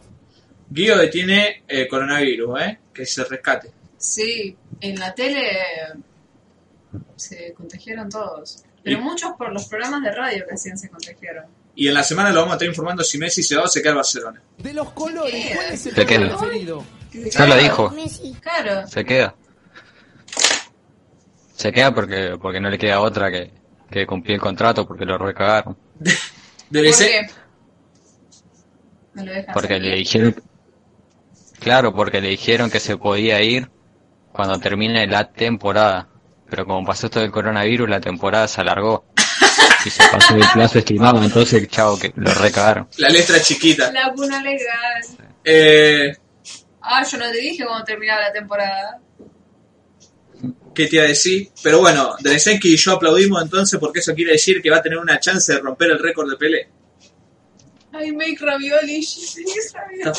The fuck are they speaking here? It has no mayonnaise. Es lo que pasa. Somos lo mejor. La canción de versión me convenció, dice Román Diego, la concha de tu madre. Toma mata a las 5 de la tarde. Es lo que pasa cuando aprendes idioma. Cuando te das cuenta, you're mixing them all together. That is true, actually. Tipani Maya, Avario Drugo. Sì, io parlo, Ay, io yo parlo, io parlo cinque, re, ¿sabes cinque qué? lingue. ¿Sabes qué? Voy a aprender uno de los 85 mil millones de dialectos que tienen en China. Y voy a romper el orto en pravda, idioma eta, eta rebuscado. nije pravda, ti, nije- ti, ti nisu čajez, eh, nikada, eh, no sé. Y no sé. It has no mayonnaise face. Todo menos Guido y Bar. Guido, es hora de actualizar esa botonera, creo. Sí. Pray for Guido. Guido le contagió corona a lo del 13. Messi cagón, dicen acá. Nahuel, creo que no voy a tirar otra, no sea ese. Tres empanadas. What a, What a misery. misery. No, el I make ravioli, she makes ravioli, lo quiero una ramera. Je parlé franceñol en Moncasa, dice el príncipe anfibio. Yo cuando jugaba al WoW en una época en un servidor argentino, eh, el padre, la madre de uno de los chabones era francesa y, y estábamos ahí pardeando, ¿no? Que yo te que otro y por ahí se escuchaba que el otro y el pibe le contestaba "Baja", y se entraba la repa y pum, se conectaba del, TeamSpeak y lo reliquiaban, cómo me causaba gracia eso. I beg your pardon, dear pastor. I can't speak Spanish. I make ravioli, she makes ravioli. Conozco a uno de los contagiados. Eh, bloody hell, are you from Uruguay, mate? Where is my friend? Where is my friend? Eh, qué lindo un argentino pasando un brazuca, somos lo mejor. Ah, bueno, ¿Qué basta. They fill her kitchen with smoke. No, me encanta esto. Quiero una sección de frases argentas traducidas al inglés. ¿Qué hace, Kireikel? Llegaste tarde. Que Pastor hable ruso. Nada, no hace falta. Cacrebru, Conar, de Mer. Mom, get out of my room. Oui, oui. Ravioli, ravioli. What's in the pocket? Basta. Ahora sí. eh, gentes. Basta de Dogma 95, basta de Esperando la Carroza, basta de Falkland, basta de lo que sea, yo no sé. Basta del Chavo del 8. Ya tenés el Instagram de los dichos argentinos en inglés. Y sí, eso ya, todo lo que estamos diciendo ya existe. Así que vamos a tranquilizarnos. Hablemos de las películas que hemos visto en la semana, que no han sido muchas. Eh, yo vi algunas que quiero hablar la semana que viene, porque la quiero juntar con un documental que sé que existe, pero todavía no vi. Eh, ah, y en la semana estuve preguntando ahí qué usan ustedes para descargar y ver películas online y todas esas cosas, para que me los pasen. Pues tengo pensado armar un videíto ahí que, con, que arme todo, digamos, y lo subimos acá a Stalker y lo tenemos ahí como referencia. Eh, yo no soy de eso de que, ay, búsquenla que la van a conseguir. No, a mí la posta, esto lo conseguí en tal lado, gente. Ayudemos a, ayudémonos entre todos. Pastor, reivindicá su woman, payaso, ya lo hice hace dos episodios. Después de que la bardeaste, ya lo hice hace dos episodios. Eh, Mom, get of there for fuck's sake. Ah, sí la viste, Tommy Pales, entonces. Ah, no, eso, eso de Ricky Ford, boludo, ¿qué estoy fallando? Basta. Eh, Streamio. Esa no la había sumado. La voy a sumar al, al notepad de... ¿Pero esto es gratis? Ah, es como Ya un lo poco- hablé a boludo. Es verdad, vos lo nombraste otra vez, Ley. Después necesito, Ley, Sí, que vos me lo- pases las que usás la- vos, las Me la argentinas. pasó Lisa, ¿no? Eso. Necesito que hable la que la habla- pasá vos de, de las argentinas, esa de... ¿Cómo era? ¿Mirar? Una cosa así, ¿no? Sí. Sí, no, contar. Contar. Esa es malísimo. boludo. O sea, es malísimo el nombre, pero... no. Eh, pasame toda esa, así también la agrego ahí al, al documento. Eh, Ley, ¿qué estuviste viendo vos en la semana? Yo vi una película italiana que se llama All Courts Are Bastard. A la mierda. Acá. Que estoy abriendo IMDB. Ah, lo voy a abrir acá. Uf, talento argentino. Eh, ¿Cómo se llama? ¿Cómo se llama? All Courts Are Bastard. Todos los policías son unos bastardos. All Cops are Bastards. ACAP, 2012. Sí. A ver. De Stefano Eh. Solimma. Sí. Pierfrancesco Favino, qué buen nombre. Ah, Pierfrancesco llama este, mira. Mm. Bien. Ahora esta película la reví porque eh, la había visto una, una vez en, en YouTube, un pedazo, un avance así que la, la había subido cuando apenas salió. Ajá. Y como no estaba todo eso de Netflix y, y las páginas que, que subían películas, eh, solamente había extractos así subidas a YouTube. Y me copó. y nun- nunca la, la terminé de ver.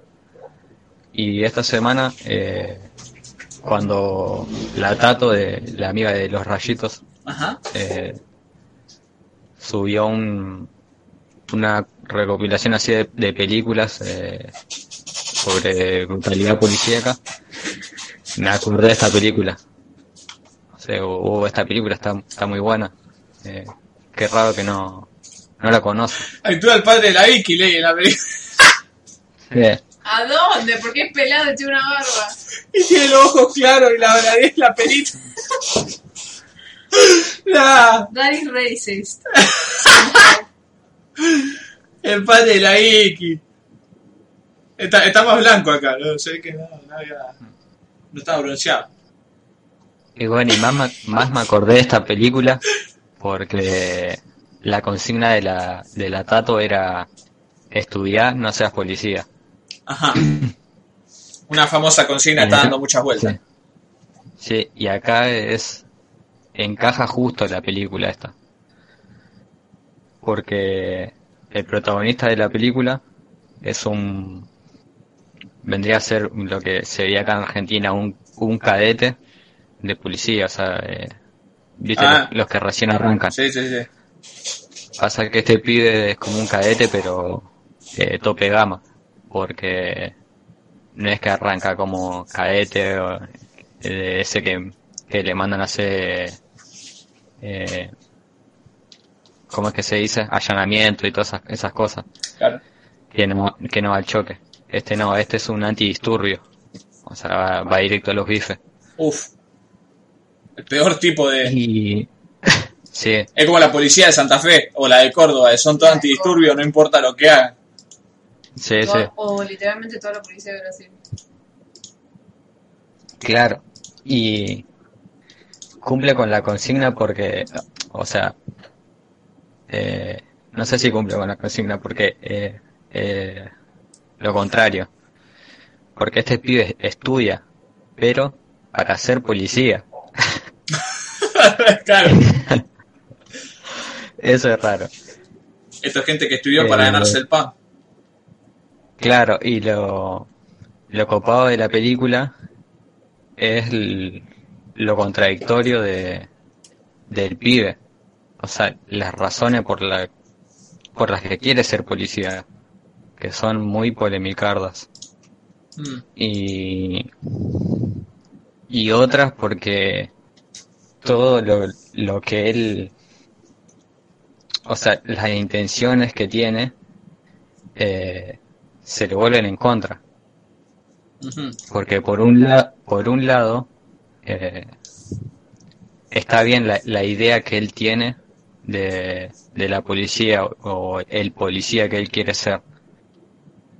Pero la base del por qué él hace todo eso eh, es polémico. Porque él, no- él no lo... A él en, en una parte le, le pregunta a uno de los policías más cercanos o los que más le rompen las bolas y le tratan de, de enseñar eh, las metodologías de, de, de ese grupo del que él forma parte, eh, le hace esa pregunta y él se le como que se le deja picando, no le responde nada. Después cuando llega a un punto límite, él recién le responde a esta pregunta. Le responde esa pregunta y, o sea, ya cuan- cuando es dem- demasiado tarde y todo, toda esa idea que él tenía de la policía se le cae encima. Es tarde, es tarde ya, es tiempo de morir. Claro. Eh, y la película está buena por, por eso, porque a, a pesar de, o sea, de que el foco esté en, en este policía y que el tiro le sale por la- por la culata y todo eso, eh, también te muestra esto de, de la brutalidad policíaca y la, la hipocresía de la policía y cómo, cómo siempre encuentra atajos para salirse con la suya. Que en realidad tampoco es demasiado fácil porque sos policía, eh, te maneja gente de plata, gente de poder, con, con, o sea, con objetivos políticos y, y no hay con qué darle a eso. Cuando hay gente de poder atrás tuyo y que si vos por más que sea un peón caes, te lo llevas puesto a todos los otros. Claro. Eh, y está bueno porque se, se, o sea, se, mue- se muestran personajes que, que parecen que son diferentes y combatiendo unos contra los otros, pero en realidad en, en la base son la misma mierda. Porque mete el tema del de que todavía está muy vigente el fascismo en, en Italia y que no es solo algo de de de ultras o barra bravas como lo conocemos acá en Argentina sino que es algo más grande y que está en todos lados no solamente en, en lo que muestra la tele Claro. Eh, pero, o sea, te lo muestra de una forma en, eh, o sea, en la, en la que más se enfoca y la que más se ve es en el tema de, de los ultras y los cabezas rapadas, o sea, los, los skinhead. Ajá. Pero después hay otros personajes que, que son más, más secundarios, eh, que te muestran, o sea, que, que es un problema grave, latente y que está resurgiendo y no solo en, en Italia, sino que en, en toda Eu- Europa, como ya se vio en Grecia y en muchos otros lugares. Cierto, cierto. Y en todo el mundo. Sí. Y ese esa justificación del o sea la justificación que tienen todos del del inmigrante y de que está robando trabajo y, y todas esas boludeces. Claro, aparte pobre siempre le pegamos a nuestros amigos, a nuestros hermanos norteamericanos. Pero Estados Unidos, mira ese ejemplo, ¿no? Eh, y más lo que Mm. está pasando ahora con la policía. Incluso el, el último video de de ContraPoints empieza así con la policía también, así. que- hay que- Sí, bueno, y Estados Unidos es el menos indicado eh, no para lo vi, de eso. comienzo. Claro, porque es una es una sociedad creada y o sea potenciada a base de, de inmigrantes porque si no fuera por el inmigrante Estados Unidos sería un carajo Lo que pasa es que todos los países son así. Y to- todas las, las sociedades siempre fueron así. Sí, ¿no? pero o sea, en Estados Unidos se, se nota más porque es un es un país súper cosmopolita. Sí, o sea, desde, desde sus inicios, cuando fueron los colonizadores, hasta cuando ya se fueron asentando y fueron gente de todo el mundo, lo mismo que pasó acá y en casi toda Latinoamérica y en la mayoría de los países europeos. Por eso no tiene sentido lo que pide toda esa gente de que se vayan los inmigrantes porque no es algo real, o sea, no- la interculturalidad siempre fue algo de lo que la gente se enriqueció y es como el camino natural de las cosas. Claro. Eh,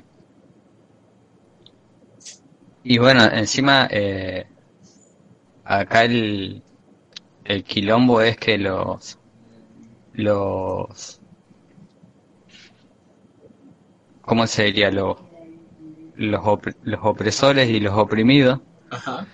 eh, son muy cercanos. Ese es el, el problema también. Cómo entran ahí en una contradicción todo el tiempo. ¿Y Lee, cuánto, cuántos amigos nuestros, compañeros nuestros, o gente también del barrio, o algunos terminan, qué sé yo, robando auto, o otro termina siendo policía? O Sí. sea, lo, lo de los policías, digamos, el, el nacimiento de los policías no, no es una cuestión eh, de clase en primera instancia. Capaz es una consecuencia, pero no, no sé, como que no es un origen. Eh, Claro, sí. Acá también pasa eso, porque por ejemplo el protagonista sale de un, de un barrio bajo y tienes, compa- tienes compañeros eh, y amigos que no comparten para nada sus ideas. Claro. Y, y sin embargo siguen siendo los amigos. Y también está el, el tema este de que, del que hablábamos el otro día, que no sé si lo dijimos en vivo, del tema de del político o el, o el chabón que se mete en, en la política y gana un poco de poder, que usa a usa a sus compañeros o a los que están en un rango más bajo eh, para ir subiendo, pero nunca nunca le da el nunca como que hacen un pase de manos como de poder y decir venís conmigo, sino como que siempre vos vas a ser mi segundo, o siempre eh, vas a estar atrás en la línea y solamente eh, te voy a usar para yo subir más escalones, pero vos no, vos siempre te vas a quedar atrás. Porque el policía este eh, te lo pintan como que tenía otras ideas. Eh, como para cambiar su realidad. Pero se cansó y decidió seguir como otro camino. Ajá. Y después cuando, cuando quiere volver a este lugar a, a reclamar o pedir algo que sentía como que se, se merecía o que se, te- se tenía ganado, eh, otra vez se da la cabeza contra la pared.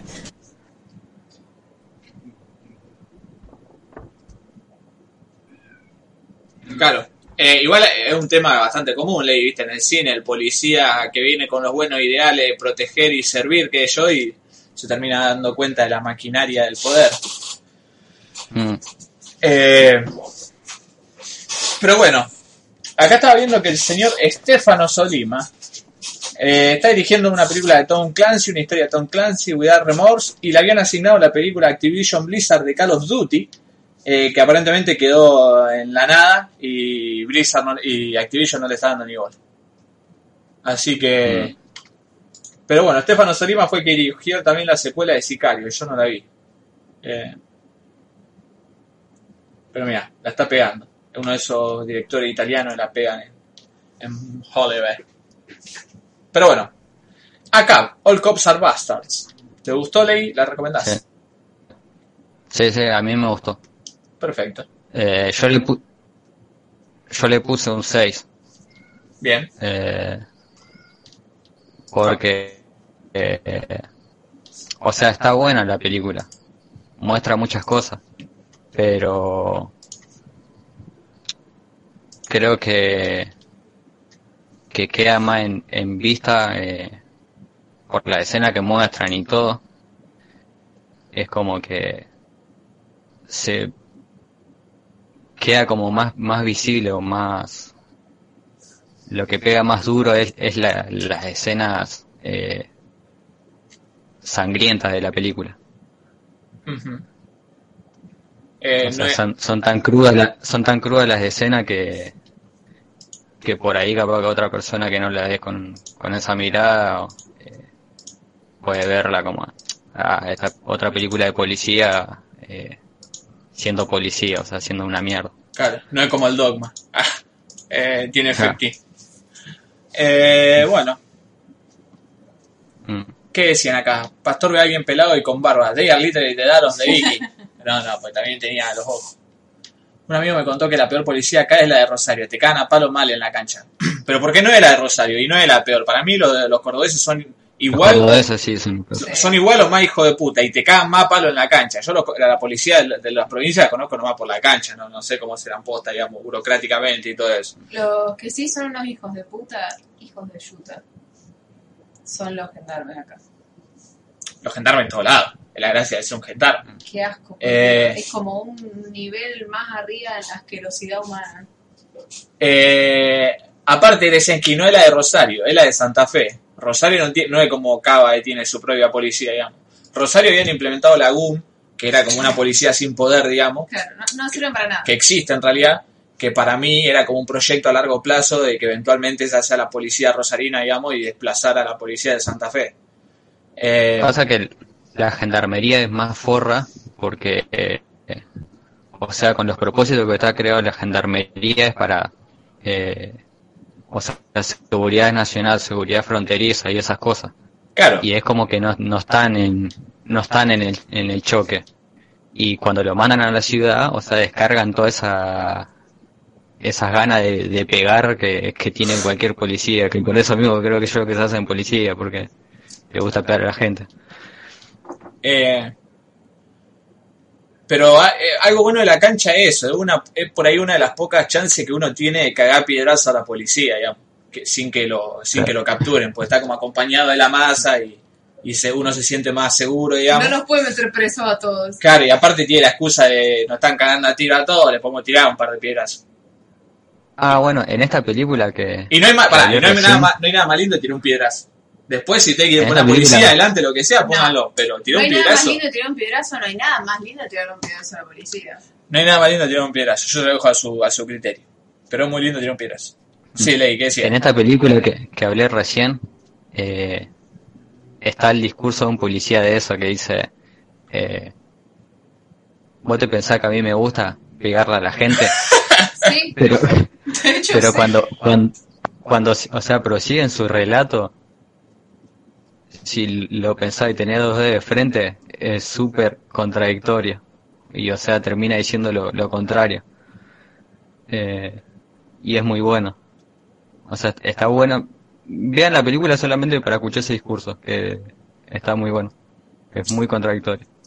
Eh, ese Olape me hizo acordar del profesor de Río Cuarto que el otro día peló la Happy en una clase virtual. No le importó un carajo. What the fuck? ¿Esta es posta?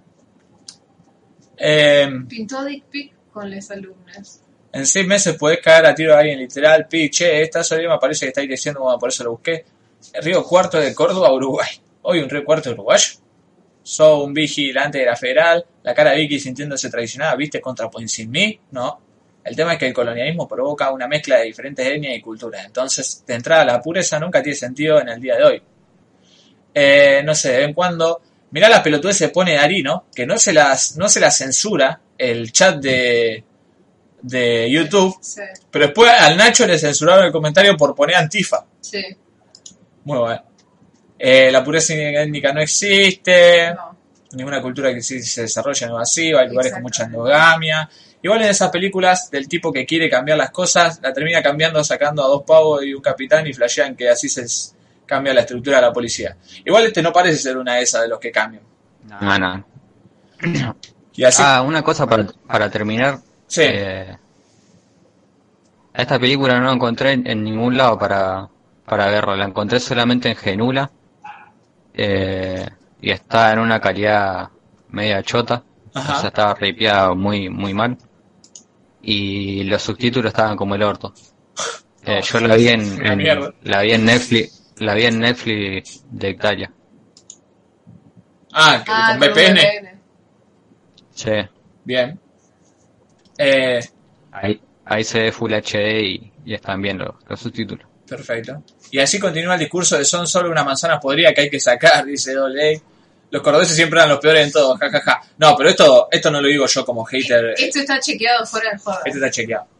Ya me estoy sintiendo mal con lo de Córdoba, bueno, ¿no? Ser policía era haber fracasado como ser, ser humano, igual que ser cuartetero, dicen, no, cuartetero le ponen. El caiteo fuerte a Córdoba sigo sin comprenderlo. Eh, es muy fácil de comprender, Toby Montoro, pensar un poquito y te das cuenta. Googlea, ¿por qué todos odian a los cordobeses? Algo te va a salir. En Avellaneda hay esa policía de mentira. Escuché que sirve más que la policía de verdad porque soluciona la girada. Esto es mentira, sobrino. Acá no hacen nada. O sea, igual literalmente no tienen poder para hacer nada si no están acompañados de un policía. Lo único que hacen, a veces poner, se ponen a dirigir el tráfico y después si no dan vueltas por el parque y cosas así, pero no te pueden hacer hacer nada. Imagínense qué bajo estatus tienen a nivel autoridad, digamos, que usan pantalones cortos. Cualquier persona con pantalones cortos debería recibir un tiro en la frente, ¿no? Algo estamos todos de acuerdo. Color kaki. Hacerte, hacerte policía para cambiar algo en, en esta vida es como, no sé, dejar a tu novia porque tenés la paja y ser Juan Domingo Perón.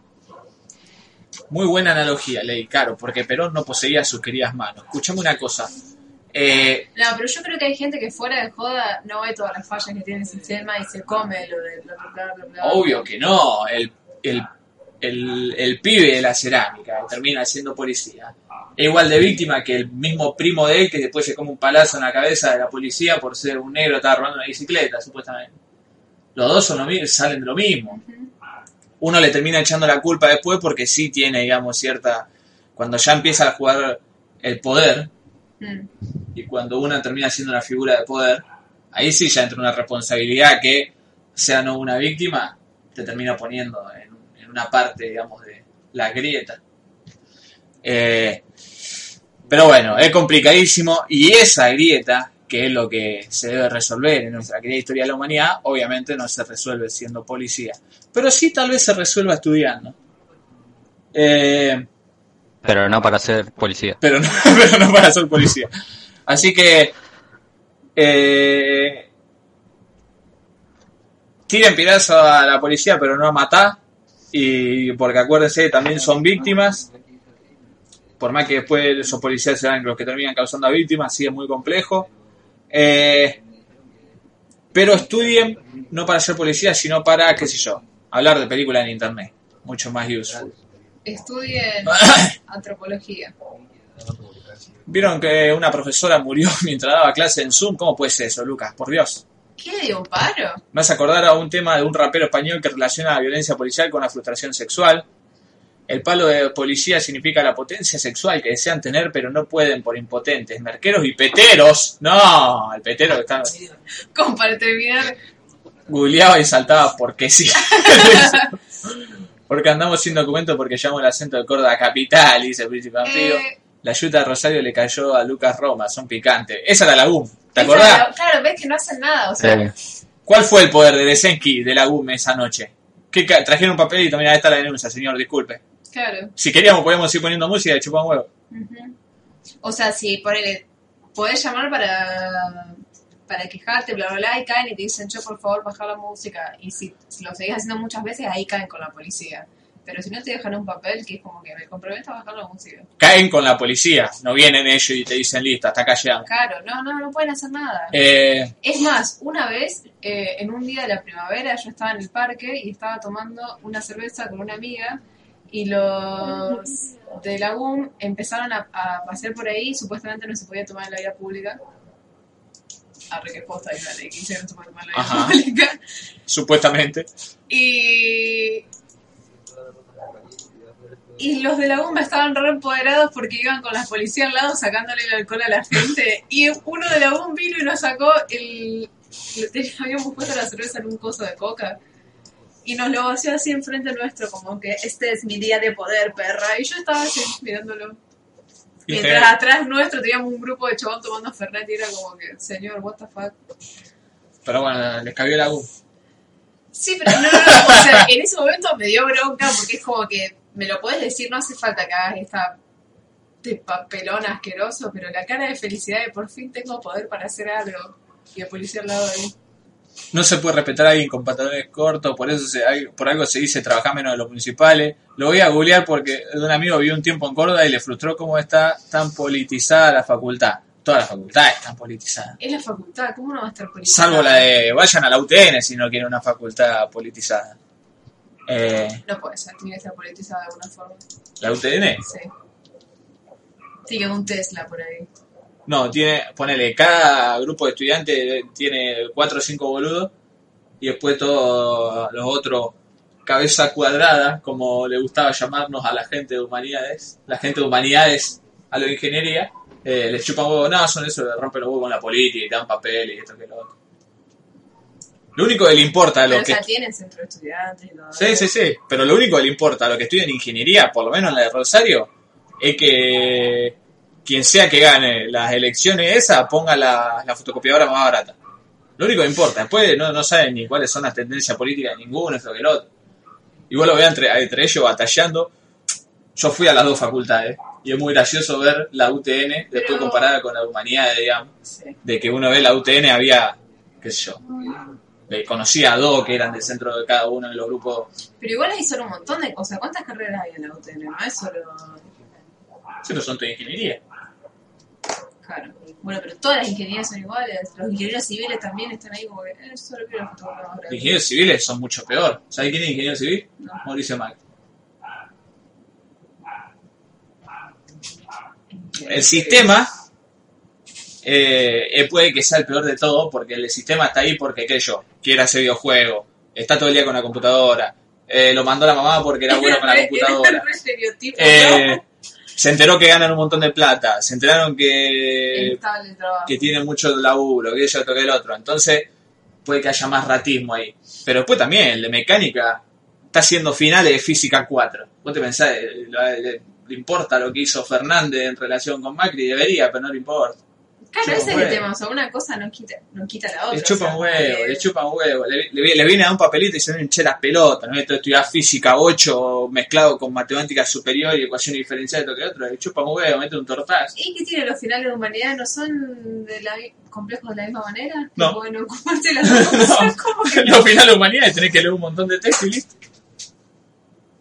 Y no es fácil. Un final de letras que te explota la cabeza con todo lo que te dan.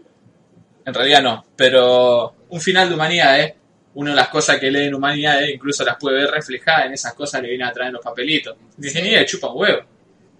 Si está todo el día haciendo otras cosas. Con esto no digo que todos los ingenieros no tengan identidad política y o social, Y sí, es imposible no tenerla.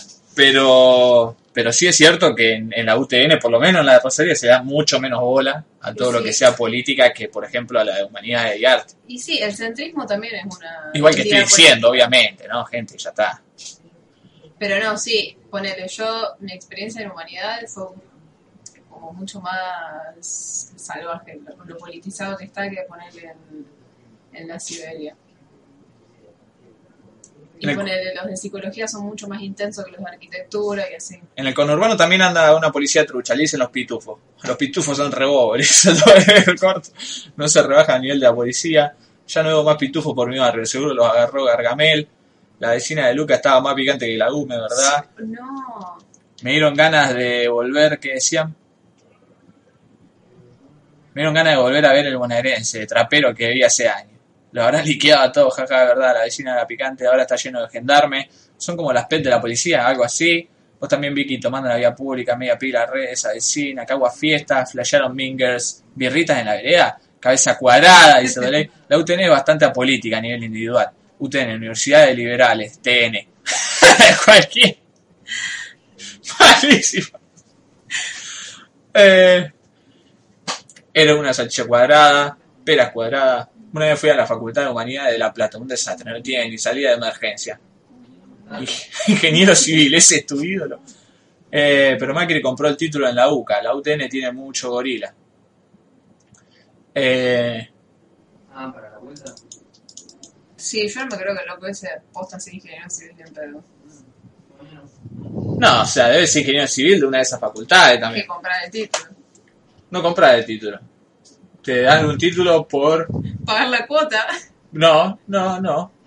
Te dan, te dan un título por estudiar las mismas cosas que se estudian en la universidad pública, pero con finales relativamente más tranquilos, por decirlo de alguna forma.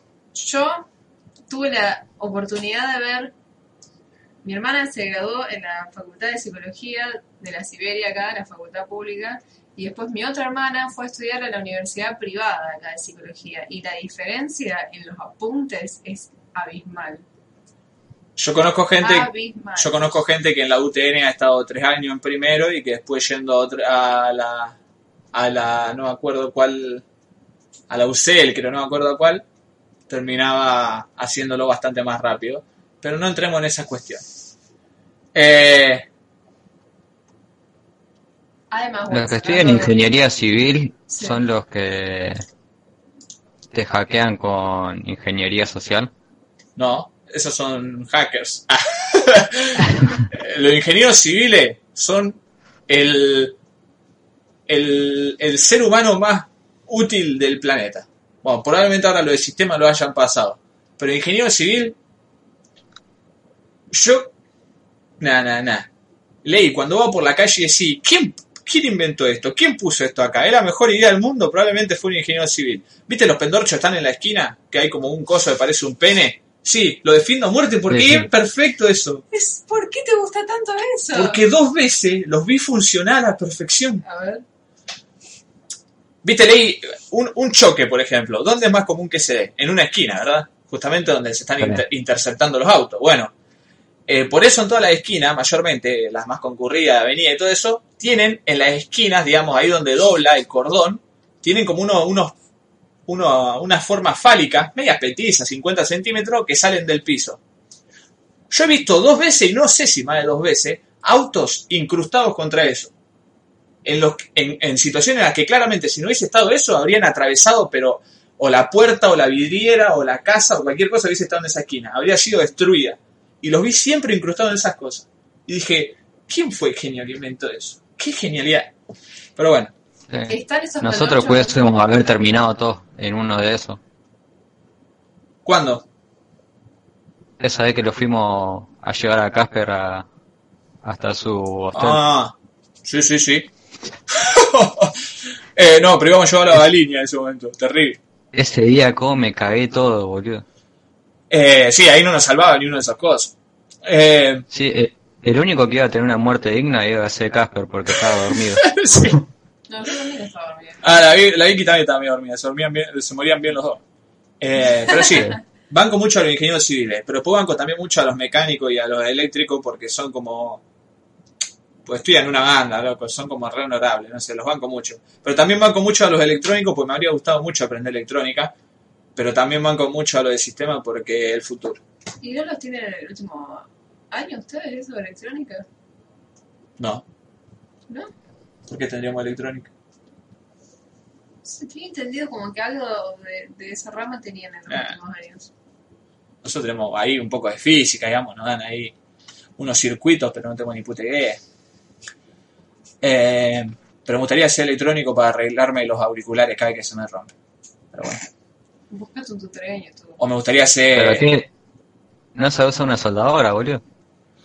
Y pero no es tan fácil, Ley. Yo vos me dais un... Eh, el problema no es arreglar el error. El problema es encontrar el error, boludo. Yo, yo también agarro un Ah. micrófono y te hice un micrófono con una cinta scotch, boludo. El tema es que cuando se te rompe un- una cosa ahí electrónica, deja de funcionar medio de la nada, tenés que ir a andar ahí Sí. viendo los polos, todo. Y... Pero en un auricular no es muy. no, está bien, difícil, la, verdad, la un auricular tiene, y dos boludeces, pero... Sí. Eh, el ingeniero el que uno esperaba que no llegue a ningún lado se volvió Prezi. ¿Y qué Prezi? Ah, re, un amigo fue uno de los ingenieros recién recibidos en la UTN de Córdoba, que se quedaron varados en Bélgica tres meses por el COVID. No. Pijazo. Los ingenieros son cuadrados por naturaleza. Nicolás Gresenki, cada vez que diga eso, quiero que pienses que yo soy un estu- estudiante de ingeniero. Y soy la persona que te descuadridó a vos. Así nomás te lo digo. ¿eh? Así que pensé un poquito antes de decir eso y de generalizar tan horriblemente. Porque, ¿qué pasa? Después están los de humanidades diciendo que los de ingeniería son unos cabeza cuadrada y están los de ingeniería diciendo que los de humanidades son todos unos faloperos, están todo el día con Baiano y fumando faso en el, en el, en el parque, ¿me entendés? Ay, no, Cristo, los 90. Sí, los 2000. Eh, Pará, boomer. pero es así, es la imagen que tiene eso, ¿no? No, sí, que son todos faloperos. Y sobre todo, más allá de la rama de humanidades, es la facultad de humanidades. ¿Cuántas veces hay un, un profesor terminaba algo en UTN, en la UTN? Y bueno, y si no le sale esto, a estudiar filosofía, a estudiar ¿En psicología, a serio? Qué pedazo de forro. Mil veces. nunca los mencionan ustedes.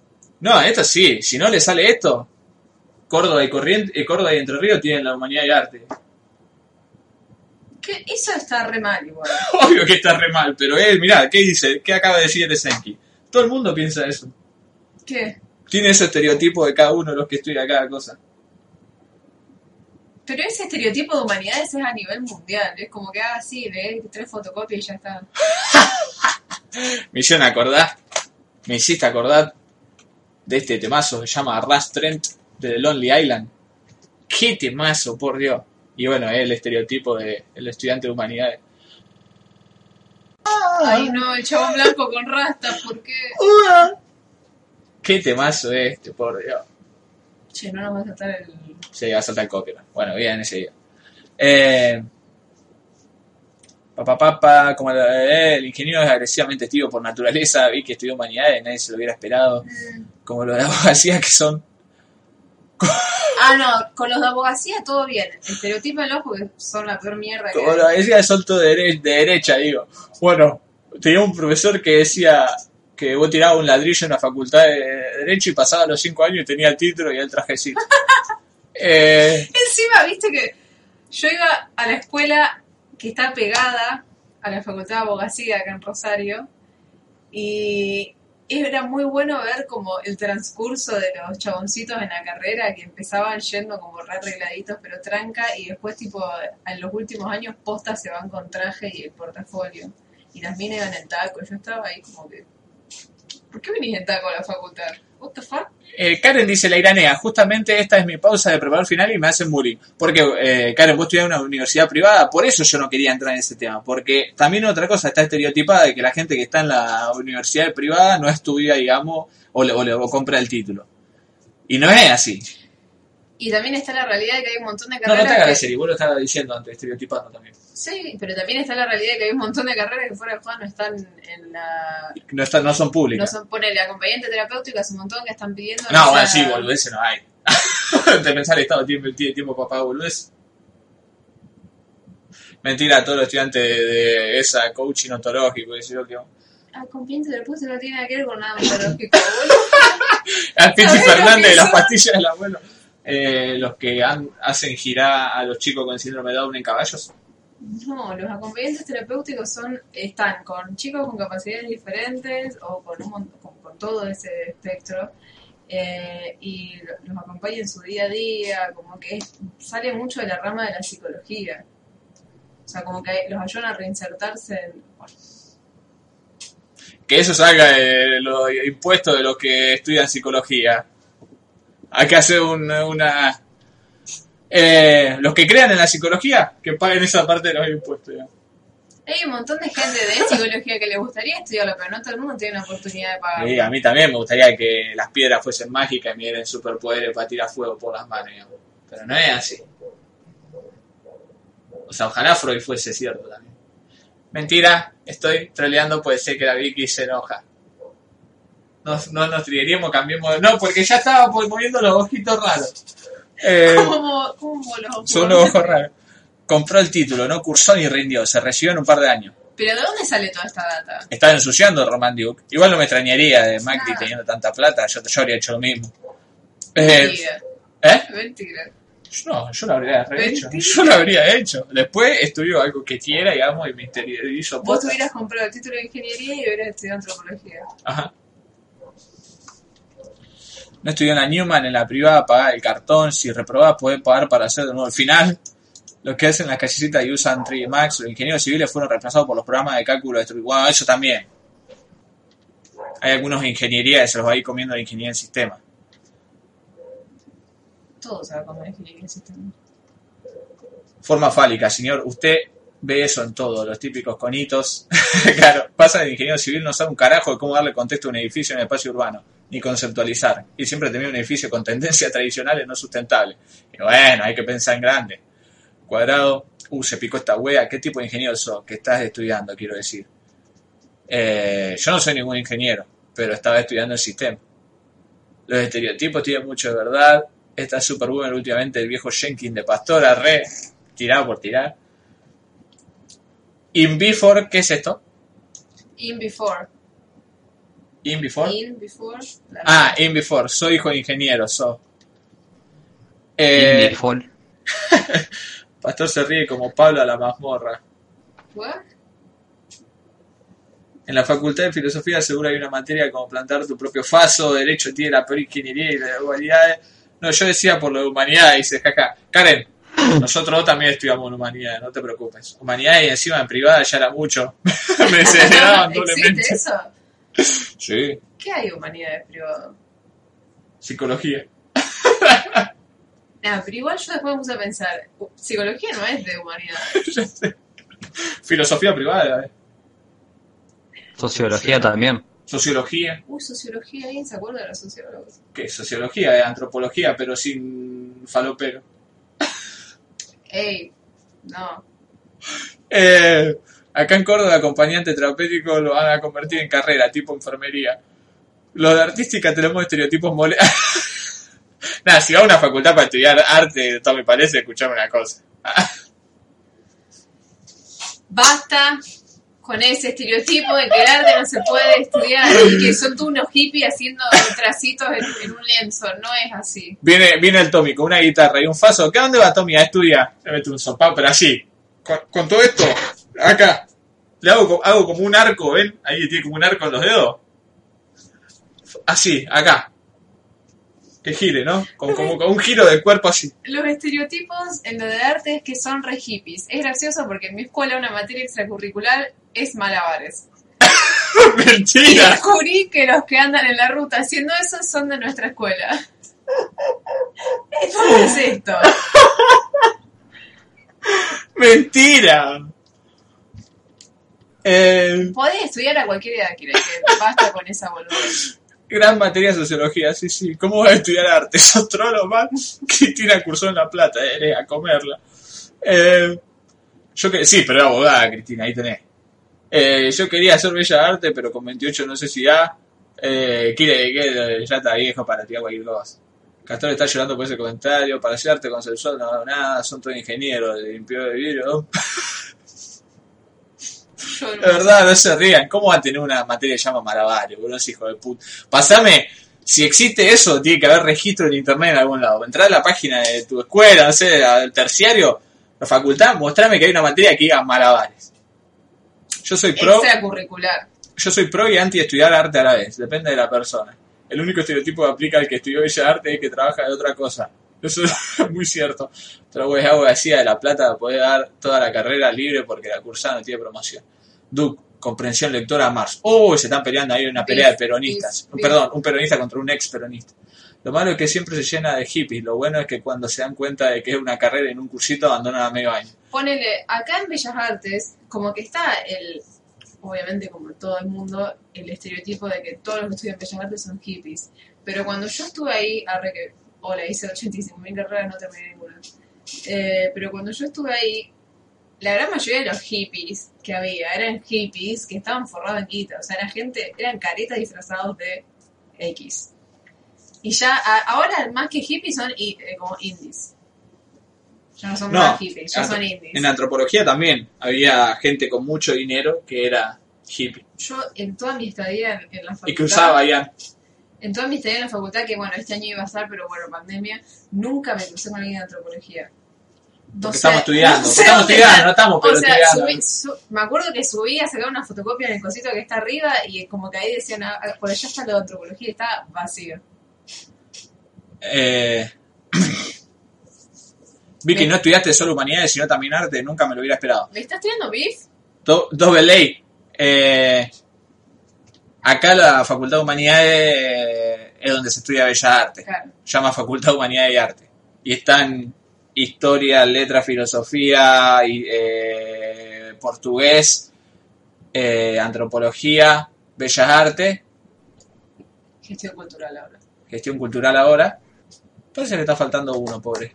Historia, filosofía. ¿No se estudia sociología? ¿No se estudia también ahí? No, antropología. Pero bueno, no sé. ¿Hiciste malabares, Vicky? No, pero, no sé, pero yo cuando iba a antropología sí había gente que hacía malabares. Con Eh, mandarinas. Sí, yo también viví eso y cuando hice Bellas Artes había mucha gente que fumaba cigarrillos armados. Jaja, posta de antropología, están buscando templo escondido como Indiana yo, nunca lo vi en la facu.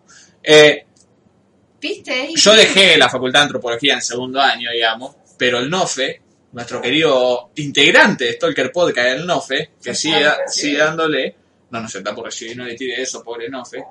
Uno que esté muchos años facultad no quiere decir que se esté por recibir. ¿Y en qué año está? ¿No estaba en los últimos ya? Capaz que sí, cursar. Eh, No sé cuántos años son. ¿no? el NOFE limpia huesos, gente, ¿eh? No es, no es poca cosa el NOFE, ojo. Anda por ahí limpiando unos huesos, buscando una jirafa perdida en, aquello, en la Patagonia, cosas así. Eh, se lo toma en serio el NOFE. No, Yo una- si hubiese seguido antropología habría sido, no sé, una cosa ahí media borgiana de, ay, quiero, quiero aprender cosas que hablaban acá y que ahora ya no existe más. Bueno, yo estoy dando todo eso ahora. En historia. Eh, según Community, antropología es muy fácil. No me da que sea una carrera fácil. Le, cep- le cepilla de dientes a, los- a a los monstruos muertos, una cosa así. Te das cuenta que la psicología es cualquier cosa cuando no se estudia medicina. Bueno, gente, basta de bardear otras carreras que... Y porque para eso está la psiquiatría. ¿Saben que lo más gracioso? Ninguno de estos hijos de puta tiene título universitario. A ver, ¿quiénes acá tienen título universitario? No sea Casper. Los que están acá en el chat. Vamos a ver. Lo que sí es criticable de la facultad de psicología acá es que es solo psicoanalítica. Entonces, si vos querés seguir otra Claro, algo, algo de verdad, digamos, no existe. Si, solo que, si vos querés seguir una, una corriente que no sea el psicoanálisis, vas para atrás porque te lo dan por arriba. Me faltan cuatro materias para recibirme. ¿Cuenta eso? Sí, Francisco Meis. ¿Qué, ¿De qué te está por recibir? ¿Qué tenés, Andrés Domínguez, vos? Ruido, pero no se puso. Muestren la carta. Sobre las cartas a la mesa. Yo bardeo mucha carrera y yo con 21 ya me veo complicate para seguir algo. Ay, Tommy Montoro, no digas la que tenés, me hace sentir mal. Tommy Montoro, lo mejor que hay en el mundo es ir a la facultad. Así no me atrevo. Si no, estudiar una mierda que terminó odiando. Pero si hay algo que más o menos te gusta, lo mejor que hay en el mundo es ir a la facultad. Es como que está todo re bueno y hay cosas ahí medio ocultas. Es como si todas esas cosas que vos decís, uh, algún día me tendría que poner a investigar en Google a ver cómo lo encuentro, te los tiran ahí para no tener que ni buscar. Eh, licenciado en Ciencias Políticas, dice Andrés Domínguez. Nos metió por el culo. Muy bien, Andrés Domínguez. Pero bueno, vos no estabas barriando, así que sigue, sigue, sigue, sigue, contando. Hacerlo sentir mal. De arquitectura en La Plata, dice Francisco Meis. Muy bien, Francisco Meis. Eh, los arquitectos son como los upalumpa de los ingenieros civiles, ¿no? Qué increíble la gente que estudia arquitectura. Porque es como que nunca, nunca paran. Yo los veo, yo los veo todo el día pegando cosas ahí, dibujando y así diagramando. No. Hay que, hay que laburar. Yo, si fuese de arquitecto, me recibiría y no quisiese laburar nunca más. Que me paguen por todo lo que me hicieron laburar estudiando. Eso y los de medicina, no sé cómo no. La medicina es tan loco. Los de medicina es Medicina una, es una locura lo que le hacen hacer. O sea, increíble. Yo por acá. bueno, después que están, tienen turnos de 16 horas por día, es increíble. Yo- como son una humanidad aparte. Yo fracasé al querer entrar a la carrera de traductorado en la, en la Cosetini. Mira, Ah, yo lo iba a hacer, pero después me da mucha paja. arquitectura es la parte artística de la ingeniería, los bancos. Yo también banco al arquitecto. Eh, bueno, gente. Yo, bueno, vi esa mierda, la 13, la 13, la remake era una cagada. La 13-14. Eh, vi el documental de One for Us. One of quise decir. El de los judíos eh, Hasidic.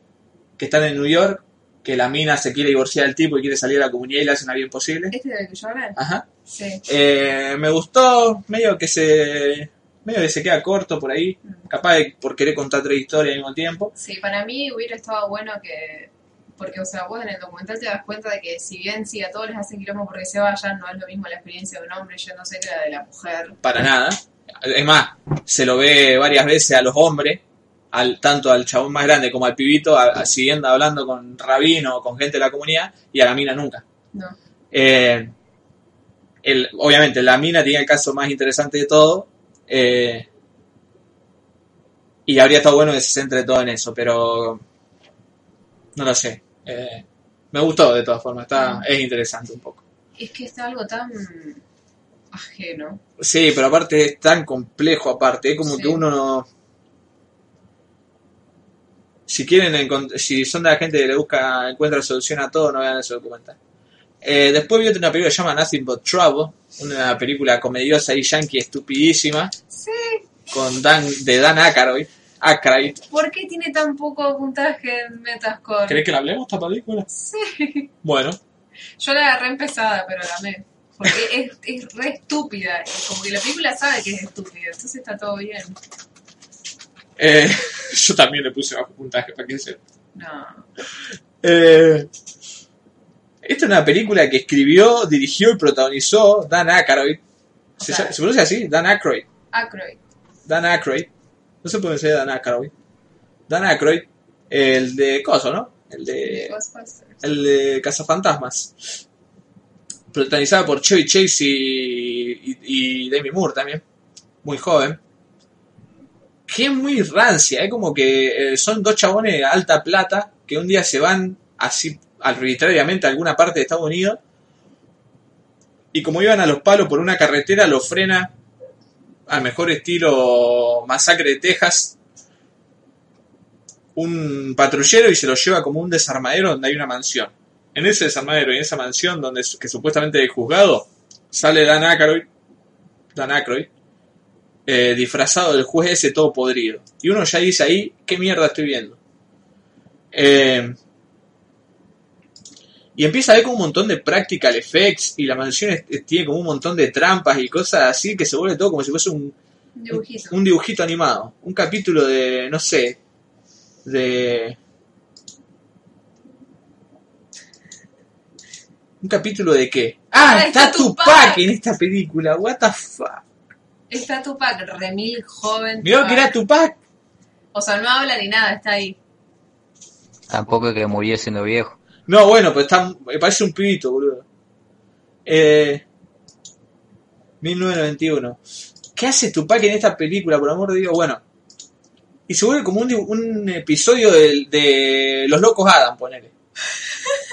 Eh, muy extraña esta película, malísima, no tiene, no va a ningún lado, es como que eh, Dan Aykroyd los termina- es un juez que está ahí, bate cualquiera, lo termina queriendo hacer casar a Chevy, a Chevy Chase con la nieta, que la nieta es John Candy vestido de mujer, que también hace de policía y que desaparece a los 15 minutos de película para desaparecer de la película y no hacer más nada, aparecer solamente al final. Muy raro esto, yo no sé qué... O sea, lo interesante de la película son, primero, los efectos prácticos, que tiene un montón. Están buenos. Sí, están re buenos. Y tienen como todos los mecanismos, montañas rusas y todo, trampas así, que están hechos postas, están buenos. Y después la locura de Dan Aykroyd para, para hacer esto que no. que no, no sé cómo lo hizo. ¿Y por qué? Claro. Bueno, y aparte después toda la, la mansión y eh, todo el, el desarmadero en el que están, como, como está todo puesto, está bárbaro. O sea, la mansión parece la casa de un acumulador y es como que hay un montón de cosas por todos lados que no tienen nada que ver y es como todo medio grotesco, pero a la vez como que se notaba que fue lindo en algún momento. En un momento hay como un montón de credenciales de gente que desapareció, probablemente lo hizo desaparecer él, y está Jimmy Hoffa. Está el carnet de él ahí. Eh, Ah, ahora ya sé de qué película están viendo. Eh, están hablando, digo. La pasaban mucho en, en Telefe esta película, en los 90. Puede ser, parece una película bastante telefera de cierta forma. Tiene alguna escena medio subido tono, pero hasta ahí nomás. Ahí creo que es ese Cazafantasma, un capítulo del Chavo. Eh, Tupac, what the fuck. Pero muy what the fuck, porque la nada, en un momento paran a unos negros ahí y dicen, ¿ustedes qué son? No, nosotros tocamos rap, qué sé yo, y aparece Tupac. Y hacen un número musical. O sea, Sí, porque tocan. era. Yo no sé si Tupac formaba parte de esa banda, pero es una banda de hip hop conocida, que yo no estoy muy familiarizado, perdónenme. Eh, que no sé, capaz estaba. Capaz que estaba Tupac ahí al principio, no lo sé.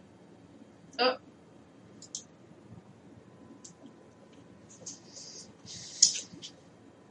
Digital Underground. Esto me parece que eran los que aparecen. Eh, que era como la banda del chabón este, Shock She. Pero bueno, está Tupac ahí haciendo los coros. Seguro estudió en humanidades para hacer esa falopeada. ¿ah? Son los de Saturday Night Live.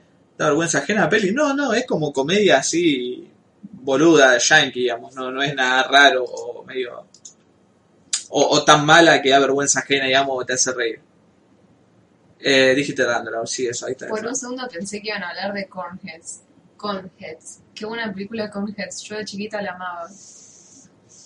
No sé por qué. Eh, no sé, si le interesan las comedias así falopa como ahora que se puso, ahora todo el mundo está hablando de vuelta de Ted, Bill and Ted, que me parece... ¿Cuál es esa? Oh, a mí me encantaba Bill and Ted. No, boluda, Bill, Bill and Ted me parece lo más bajo que puede caer el cine, de alguna forma. Y lo digo eso con todo el colo- cola- col- culo rotismo que no tenía hace rato. Pero odio Bill and Ted y odio la comedia estúpida yankee, digamos. Eh, no sé, que después se reformó con American Pie y todo eso. Eh, las comedias sí que son comedia por los chistes, los spoof, yankee me parecen malísimos. Malísimo. O sea, que no hay nada atrás de eso, me parece malísimo. Bill Ted, esto, eh, un A montón mí me de otras. gusta por el hecho de que, de que los personajes son el, el típico rockerito payaso que, que flashea que cualquier tema que tenga un, un riff que haga un poquito de, de ruido ya es como una genialidad. Sí, pero la, pero la película como no se ríe de eso, digamos, no lo caricaturiza. Es como que son esos personajes. Estoy seguro que los directores, el- los escritores eso tienen, deben, deben pensar eso, como que algo copado, boludo. No es que se ríen de eso, que ahí por ahí sí que ellos sería interesante. Es como que están ahí y como los chistes son todas boludeces, no sé. ¿Preferí la comedia Woody Allen? Mira, a- de, de hecho sí. De hecho sí. De hecho sí. Ah, no entienden a los Python esos cabezas. Obvio que no, pero ¿qué tienen que ver los Monty Python con esto? ¿Qué está comparando? ¿De Tesenki? Es como que diga que, nada, Yudica no hace reír tanto como Cha Cha Cha. Ah, esto. And Ted de la que están Sí, sí, Keanu Reeves y el rubio ese, que ahora salió. Bill Ted son la onda MTV, como los cabezas huecas, son para la generación X, son como Bad Simpsons. Eh, no sé si tanto, Dari, ¿no? No sé. Para mí lo de MTV sí es más Baby and Bad, que como decían ahí, otras cosas. No sé si tanto Bill Ted. Bill Ted es la típica comedia yankee de celebrada así de verano para los pibes, digamos. Eh, pero bueno, volvió a estar en boca de la gente porque salió una secuela hiper mega póstuma de este año, con Keanu Reeves re viejo, ¿Por qué? y el otro chabón también hecho pija, y actuando como si fuesen... Nada. Ay, no, ¿por qué hacen esto? ¿Por qué se prestan para eso? Yo acuerdo de vi la segunda, la que está George Carlin, y dije, ¿por qué mierda terminé de ver esto? Tengo que dejarse esta pelotudez de terminar de ver todas las películas. Y dije, está- Y después dije, uh, era la segunda, ni siquiera era la primera. Vamos a ver la primera. Y el- vi la primera cinco minutos y dije, no, no me voy a someter a esto, no. George Carlin, George Carlin, dije. el comediante. Sí. Nunca me hubiera imaginado que ese chabón se hubiera prestado para hacer una película así. Eh, aparece ahí, tiene un personaje bastante importante dentro de todo. Eh, Bill and Ted son la onda de MTV, pa, pa, pa. Bananas es un peliculón. O sea, Woody Allen, por todo lo que lo he bardeado, tiene un montón de chistes que son graciosos. Eh, un montón, incluso que se han vuelto mainstream, digamos, pero mainstream no, sino que se ha ido replicando tanto que hoy día son repopulares. Pero, pero no sé, como de lo malo, Woody Allen por ahí no es que, que no es gracioso. Es que es un pedófilo. Era para barriar a Manuel, leme todo, papá. Y bueno, vos también, mira, poné todo en un solo comentario y listo, boludo. Eh, ¿Qué? ¿A Manuel no le gusta Monty Python? Que se puede pelear un pibito de escucha al Duki, boludo. Eh, Bill and Ted por lo menos se juega a ser surreal. Sí, capaz que tiene eso, digamos. Pero esto también, Nothing But Trouble. Esto es lo más surreal que hay. sí. En un momento como que aparecen estos gordos bebés gigantes, Ujú. que supuestamente son los nietos de él y queda así, parecen bebés gigantes, punto, del fin de la Claro, historia. son los dos un asco y no pueden entrar a la casa. Y no se explica por qué, ni dónde salieron, ni qué son. Y nadie se lo pregunta, como que explican, somos bebés gigantes, no podemos entrar a la casa. Y David Moore dice, ah, ok, jugamos a las cartas. En Bill Ted 2 sale la muerte del, se- del séptimo sello. Sí, que la interpreta el chabón ese que hace el primer episodio de Tales from the Crypt. Eh, que es el mismo que hace... Hobo with a Shotgun.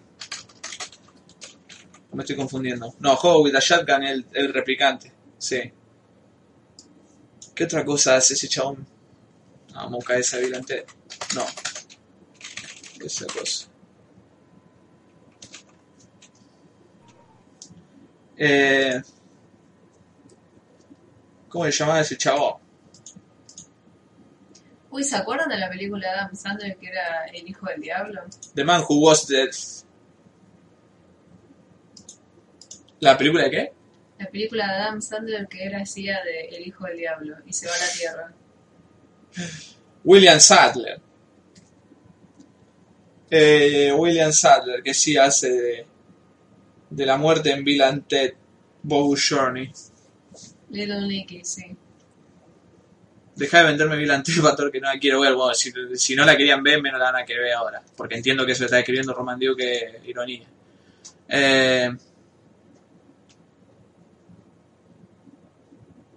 ¿Cómo le exprimen la fama al Keanu? Yo ni sabía que había dos, bueno, ahora hay tres. Es el villano de George Carlin. Es el villano de George Carlin. No, si era el que, le- el que los ayudaba a cosas.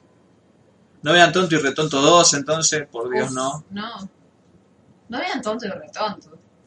Francisco Alpine dice, la pregunta no era una chicana, por la duda. ¿Prefería comedia, güey? No, no lo interpreté como una chicana. Manuel no entiende a los Python. Hijo de puta. Yo recuerdo cuando aparece la muerte, versión séptimo sello, y en vez de jugar al ajedrez, juegan al Twister. Eh, juegan a varias cosas, me acuerdo. Eh, parece lo cagaban, no me acuerdo qué hacían. Una alta copia de Freak 1932, Little Nicky. El problema con Woody Allen es que le gustaba co- ¿Ves que Darino puede escribir cualquier pelotudez y no Sí, se lo censuran? sí, sí. O sea, ¿qué onda? Tenés un contrato con el señor de YouTube. Porque han censurado cada comentario estúpido que no decía nada ofensivo. No, pero Darino posta antes, encima Darino ahora trata de escribir algo re normal y se lo censura. Pero pone esas cosas y no y se lo dejan pasar. No, porque YouTube tiene un algoritmo de no, un bot de mierda que tiene palabras clave que censura por las dudas. ¿En qué podcast? Nah, ¿qué es esto? No, gente, no vean que van a tirar abajo el programa. No, Eh, uh, acá no tengo el adblock. ¿O sí? Ah, sí, está bloqueado. Yo vi esta semana que en Facebook a uno le, lo, le bloquearon la cuenta porque en un comentario le habían preguntado de qué marca y, y de qué color era la computadora. Ajá. Y, y el pibe respondió eh, negra, HP. Y le bañaron la cuenta. No puede ser. Tony Colette. quiero ver esta película. Va a estar en Netflix. Dirigida por Charlie Kaufman. Ajá. I wanna end things. No, I'm thinking of ending things. A ver, este Discord que están todo el día hablando al pedo, qué sé yo. ¿Cómo nadie me avisó que había una nueva película de Charlie Kaufman? ¿Eh? Yo te dije. ¿Cuándo me dijiste? No me dijiste que era nueva de Charlie Kaufman. No, te dije que quería ver esta película. Bueno, a mí me tenés que tirar cartón, mí Bueno, me no me acordaba cartón. el nombre del director. Eh, Ya está en Netflix, listo, mañana la vemos. igual nosotros somos el podcast, así que nosotros tal vez tendríamos que informarles de eso, pero bueno, no importa. Bueno, pero esta es una comunidad. Leí, ¿qué otra cosa viste?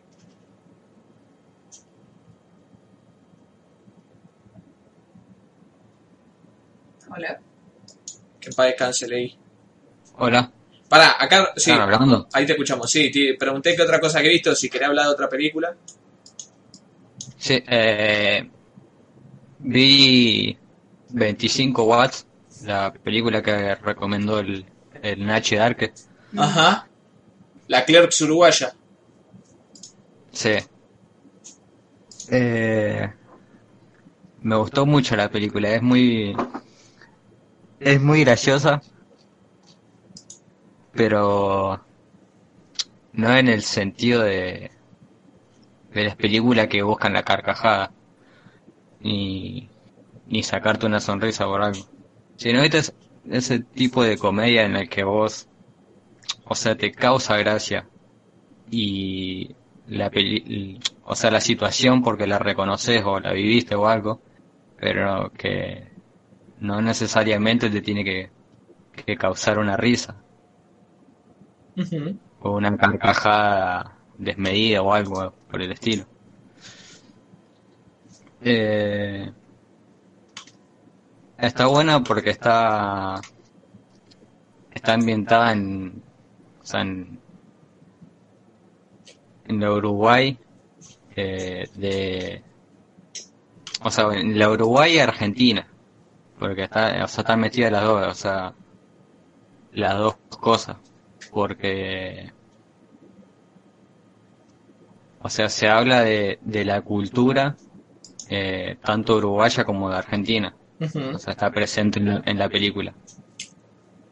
Eh, porque o sea ya partiendo desde lo básico de, de que o sea estamos muy pegados y compartimos de- de- demasiadas cosas Ajá. Eh, pero es graciosa porque o sea est- están está ambientada en, en los finales de los 90 principios de los 2000 y, y está mucho en ese eh, esa decadencia en la que estábamos sumergidos la- o sea los dos países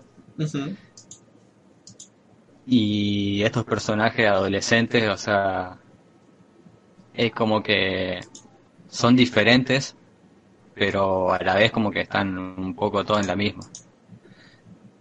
Eh, tanto en, en el en el sentido económico como en el en no sé en la incertidumbre de no, no saber para qué lado arrancar. Que es un poco la adolescencia de todo, pero en esta está eh, más marcado eso por el,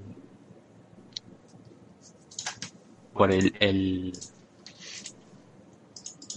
¿cómo se dice? ¿Cómo se dice? El, el contexto histórico. Ajá.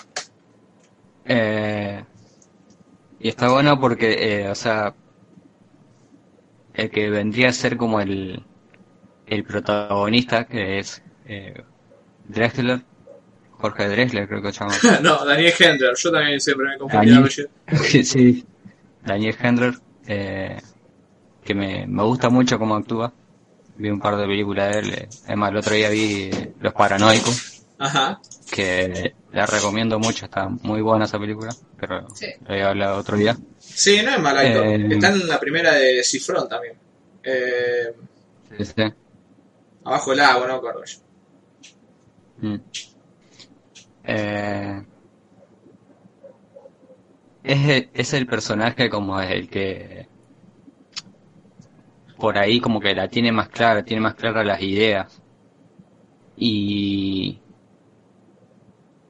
como que se, se la quiere plantear a los amigos, lo quiere plantear soluciones, pero es el típico que te brinda soluciones, pero él no la aplica a, su vida. O sea, o, o sa- sabe cómo, cómo, cómo se manejan ciertas cosas, pero no las sabes aplicar él. Claro. Eh, y es muy gracioso eso porque, o sea, como que siempre está demostrando diciendo, mira, esto vos lo tenés que hacer así, y así, y así. Y, y a él esas cosas o no, no las sabes manejar o no le funcionan.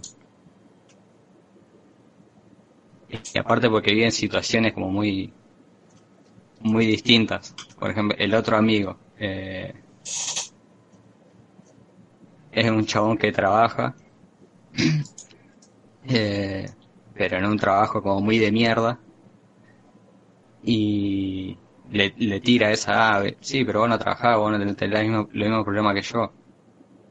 Eh, y le quiere tirar, viste, como gata, viste, mira, yo hago esto, vos haces lo otro, no te metas lo mío porque yo lo manejo así y ya está. Ajá. Y después está el otro, el, el como que, el que es más pendejo. Y eh, como que está más, más perdido. Y como que está, como diría la Vicky, o cualquier esa persona como que le cuesta más soltar esa etapa de, de transición Ajá. de, de la adolescencia a la, la adultez eh, prematura. y y después hay hay otros personajes que aparecen como para complementar eh, y como reforzar la personalidad de cada uno según cómo se relaciona con estos personajes secundarios Ajá. que también son muy graciosos porque es, es, es el típico grupo de amigos eh, que son, que, o sea, que son muy diferentes entre sí, pero que siempre hay un personaje que los une en una idea. Ajá. Eh, por ejemplo, en este personaje que aparece como que, que es el medio como el, el hipón que fuma faso y que, que te quiere explicar todo a través de, de Que estudio humanidades. cosas mí- cosas místicas, así, el típico amigo de humanidades. Ajá. Y como que todo, viste, como le prestan atención, pero a la vez no. Viste, como diciendo, ah, este el, el boludo que, que fuma faso y, y tira gilada. Ajá. Pero como que todo, viste, como que todos lo bancan y a la vez no, pero de, de diferentes maneras. O sea, uno no lo banca por esto porque ya de principio le parece un pelotudo. Otro porque, porque qué sé yo, lo banca porque es el amigo. Pero, o sea, no, no le ve el sentido práctico a las boludeces que, que, que le tira. Ajá. Y después está el otro que lo banca porque, qué sé yo, porque es el amigo del amigo y cosas así. Y es muy gracioso porque es muy caricaturesco y ese personaje. Y además la- las frases que tira, eh, como las, las muletillas que tira el, el chabón, con la que siempre la trata de zafar, son muy graciosas. eh. no solo por el hecho de que de que son expresiones uruguayas que por ahí capaz que nosotros no conocemos, sino porque, o sea, la, la forma en que las dice. Uruguay nomás, vos. Claro, sí, ay, está muy presente eso. No sé si es, es por un, por una cuestión de, de enfatizar lo, lo por ahí estereotípico que, que por ahí la imagen estereotípica que tenemos de, de los uruguayos Ajá. trata de reforzar eso como algo como algo comedioso o o si o si está ahí porque de una manera seria como para representar bien al a, a la sociedad uruguaya Ajá. porque no sé cap- capaz que no- nosotros decimos mucho boludo Sí. y eso capaz que por ahí no lo damos cuenta y cuando lo ve otra persona de qué sé yo un mexicano y sea el, el típico argentino dice boludo cada cada dos palabras y capaz que eso lo, lo ve el, el mexicano y nosotros capaz que ni, ni siquiera lo notamos eso Claro, ni claro. siquiera prestamos atención Sí, capaz no está hecho deliberadamente, sino que está ahí y a nosotros nos llama la atención porque es externo, digo. Eh, Sí. acá el SX dice, el plancha me chorea a los campeones. Está, vos, vamos arriba, gurice. Sí. Yo me acuerdo que se me habían pegado todas así la- La boludez uruguaya cuando jugaba al WoW con mi team uruguayo. Que para descansen esto donde No, no me puedo acordar cómo, cómo es la frase que tira el chabón este, el hippie. Eh, pero tira una cosa así te como, como si nosotros dijéramos, ya vos, re mambonero, lo que decís vos. Ajá. O re... O como te lo diría un hippie. Qué malas vibras que tenés vos. El chabón tira como una cosa así, pero no me puedo acordar, pero es muy graciosa como, como, como la dice el chabón este. Bien. Eh, después hay otro, hay otro personaje también como que es el, está- hay un cinéfilo, un, un chabón que maneja un, un videoclub que es muy gracioso porque es como como un chabón como que tiene mm, eh, muchas ideas eh, que la sostiene, o sea, rajatabla, pero que lo corre un poquito y, y al toque como que como que se ataja, que eso es muy gracioso. Eh, y después los, los personajes se llama más como salido de, como de, de otra comedia. Ajá. Como es un, lo- un loquito que aparece ahí como que, que bate cualquiera. Y, y después el, perso- el personaje torpe de siempre, el, el brusco, viste, como el, el más cabeza, viste, como que sale ahí como a romper todo. Claro. Eh, que por ahí es- está, o sea, en- encaja en la película. Porque, o sea, entre, me- entre medio de tanta, tanta por- problemática, así como media compleja, pero mostrada de, de una manera media eh, comediosa, este personaje estereotípico que sale ahí medio cabeza está copado porque como que sale a romper un poco con toda esa Sí, con todo lo demás. eh, sí pero o sea está, está buena la, la película a mí a mí me, me recopó Yo, la- yo iba a tratar de hacer tiempo de verla y me colgué, boludo. Pues la quería ver ahí, justo la estaban hablando todo, me quise sumar al, al hype y me olvidé. sí. Pero bueno, capaz la vea para la semana que viene. Ah, acá dice. la tiran no comparada con Clerks, pero a otro ícono mundial del cine independiente yankee de los 90. La eh, una una slacker hablada en español. Una slacker de habla hispana. Oh, oh, oh, una slacker hablada en español. Eh, pero bueno, sí, también acá la ar- uruguaya, como dicen. Ajá. Eh, Championes también dicen los paraguayos, para referirse a la zapatilla. Mira, no sabía. Eh, los paraguayos pensé que tenían un nombre ahí en guaraní. Que deben tenerlo, seguro. Mm. Pero. Porque Championes no era la marca de las que se parecían a las Topper y después quedaron para siempre los Championes. Y probablemente. Como nosotros decimos chicle a los chicles, o como le decimos cinta scotch a O los cinta scotch. la cosa. cinta adhesiva Cinta adhesiva. no, Eh, cinta scotch. Por eso, pero decimos cinta scotch a cinta adhesiva. Mm. Eh, voy a ver cuando termine el podcast. Vamos arriba, Urice. Eh, ¿Lo mataste? El otro día veía ahí a un chabón.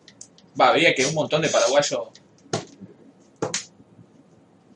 O sea, veía como que el. veía como que el guaraní es recontra Ramiro hablaba en Paraguay y me dio mucha envidia. Eh, pero bueno, Y pasa que acá se intentó hacer un montón de cosas con los pueblos originarios, pero bueno, Sí, hay pero- una un gran no de parte del Estado. la N uruguaya. la N uruguaya es pizza, birra y faz. Eh, Es muy bueno ese nombre. Yo no Bueno. sabía que había mezquitas en Paraguay. Yo tampoco. Yo nunca me había puesto a pensar, pero si me lo tirás, te diría, ¿por qué no? Eh, bueno, Ley, entonces recomienda 25 watts y a varias gente en el chat también. Eh, Mm. Yo antes de hablarle de la última película del día de hoy, eh, les digo que en Raro VG tienen la última de Charlie Kaufman, entonces que vamos a hablar del podcast que viene, así que si quieren véanla. Y tienen la remake live action de Mulan, que está el más grande de todos los tiempos, Donnie Yen. Eh, Donnie Yen, si algún día quieren ver una película donde se caen a piña por alguna razón, si gustan arte marcial o algo, vean esta película. Se llama Flashpoint o Tou Fo Sin, que está Donnie Yen. Esta película, amigo. O si ustedes son dobles de acción y quieren inspirarse un poco, vean esta película. ¿Cómo se cagan a palo en esta película, por Dios? Eh, Hablando de, de cagarse a piña, Ah. eh, esta semana murió el, el actor que interpretaba a el mono Gatica en la película Gatica. dos potencias se saludan. Eh, no me acuerdo acordar cómo se llama, Jorge Nieva, algo así creo que se llama. Mm, No me acuerdo. El de Lesenki de saber. Mm. Eh, Sí, pues con la película de Fabio. Me voy a mirar Crossroad con Daniel San. Vean Hero de Jet Li. Hero de Jet Li, Emma del Valle. Película del ranking de Stalker, papá. Eh, acá decía. ¿Dónde está? Me dijeron que la nueva de Coman es como la de los negros que van a Vietnam. No puede ser. Cuando termine esto me voy a ver The Voice. Creo que él lo dijo que lo leyeron en los comentarios. Los comentarios los vamos a leer después. Eh, me leí muté se va a jugar a la Mongas. Busqué película. No sé qué sé yo. Qué rica estaba la profe de Hender. Eh, leí cómo se llama el deformado. Donnie Yen es todo lo que está bien eh, después de Jet Li. Y, está comparando ahí a dos grandes. Está comparando a grandes. Eh, no se llama, la primera de Cifrón no es llamada bajo el agua, es llamada debajo del mar, y después lo corrigen al bache y no es llamada debajo del mar, es llamada en el fondo del mar. Eh, Grande Donnie Yen, o como se escriba, Debo irme, planeta necesita, Dios príncipe anfibio, 7, la mejor película de ciencia ficción, me hice acordar que tengo que ver Mulan, ojalá llegue pronto a fase 7 en Argentina. Eh, pero bueno, ¿qué le iba a decir? Bueno, que en paz descanse entonces Monogatica. Acabo de ver que hay una película nueva con Donnie Yen en la que hace como una especie de Donnie Yen gordo. Hay que ver esta obra de arte, es una genialidad. Eh, y después, la nueva de Mulan, la protagonista, es esta chica que se llama Shifei Liu, que estuvo en esta película, que yo te dije el otro día, que era la que habla sobre el rey mono. Ah, sí. Que están Jackie Chan y Jet Li, que ayudan al pibito yankee este. Y miren esto. Esta pibita es la que protagoniza Mulan, protagoniza Mulan. Esta película del 2008, que actúa con este guachín que es como uno remil re de la B del cine pete yankee, Disney, aparte. de Disney. Miren la niña. 2008, Mm. 2020. Es malarda esa película, boludo. Es una mierda. 2008, 2020. Y miren el guachín. 2008, 2017. Por eso no hay que comer McDonald's, gente. Si viven en Estados Unidos, no coman McDonald's. Eso es genético. Sí, también es, pues, es, es asiática, pero bueno. Terrible, muy fuerte. Eh, ni, ni le muestro Jet Li Jackie Chan, por lado. Igual que el, el rey mono era el pibito blanco. No, aparece después, el mono era una entidad y media rancia. Ah, Eh, no, el que hace Dragon Ball es otro. no, ese. No. Eh, no hay que hace Dragon Ball. ¿Qué hace este hijo de puta? Pará. Vos sabés, me parece que hace una Dragon Ball, no Dragon Ball Evolution. Claro, es, es sí. La, la película del meme héroe, Escuela de Superhéroes, algo así llamada. Sí, malísima. Es Justin Chadwick. Edgardo Nievas, el, el mono gatica. Qué cagada esa película. Qué cagada Disney, por Dios. Eh, el chabón es hacía algo de Dragon Ball, pero no me puedo acordar. Bueno, No importa. en fin. ¿De qué película ibas a hablar? De Der Bunker, la que vimos recién, Vicky, no te hagas la loca, jaja. Ah, bueno. Con la Vicky vimos esta película alemana que se llama Der Bunker. Der Bunker. El búnker. El Búnker. Que cuenta la historia de una familia muy extraña, que un padre y una madre que empiezan a hacer, consiguen un huésped. Claro, es- tienen como un búnker, posta, tiene un búnker post. para, Alquilan. claro, que se- lo alquilan como una habitación. Entonces va un loco que es un, es un estudiante, el- al chabón lo llaman así durante toda la película, el estudiante, no tiene nombre. Y alquila ese búnker para terminar como con sus estudios y para, o sea, como para avanzar con su trabajo, que nunca se sabe muy bien qué es. Em, y bueno, esta pareja también tiene un hijo que, que lo vemos muy poco al principio, que después le piden a este chabón que sea el tutor. Y bueno, es una bizarreada fuerte. El hijo es como un chabón vestido de niño. Es Paco Amoroso, Eh, este el hijo, supuestamente. claro. Que encima, en un momento, el estudiante le pregunta, che, pero vos cuántos años tenés? Ocho. Y el loco le dice, pareces más grande. No, no, tengo ocho. Eh, la película tiene muchísimas extrañezas. Y así como tiene esas extrañezas, también tiene falta de explicación al respecto. Así que, no, si ustedes son una, una Vicky cualquiera, no entren a la película con preguntas, ¿no? Onda, ¿por qué pasa esto? ¿Por qué pasa tal otro? ¿Esto que otro? No. Ese es el pibito que no se está dando a entender que es un niño y que todo el mundo entiende así, porque el pibe, como sí le pregunta eso. Pero, pero es un niño. Es ahí, dejémoslo ahí. Después como de un montón de connotaciones se van revelando atrás, que uno empieza a teorizar de dónde viene toda esta situación tan extraña. eh, y por qué nuestro protagonista empieza a actuar de cierta forma a medida que avanza la película, digamos, o, empieza a cambiar su actitud en algunas cosas. eh, o por qué este pibito parece un viejo, o por qué la madre tiene tanta poder, digamos, parece tan extraña en toda la película. El tema es que, como extrañeza, funcionan muy bien los personajes. Sí. Porque uno se entretiene viéndola y le va, le- o sea, se va interesando por las relaciones que van creando entre todos los personajes. El personaje del padre es lo mejor de toda la película. El personaje del padre es lo mejor de toda la película, exactamente. Eh, que es el está este chabón que está castigando al niño acá.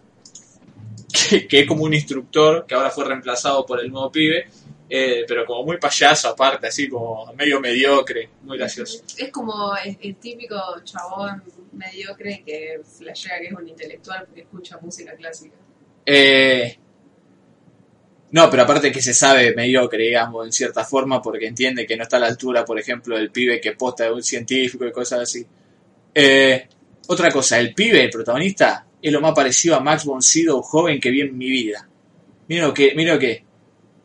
¿No es Max von Sydow? Y estoy siendo medio racista tal vez, pero es igual. Tal vez. Y no lo digo por el pelito y que sea más rubio que la mierda, sino por la cara estirada, esta parte de acá. Es más boncido. Capaz que la reencarnación. Increíble, bueno.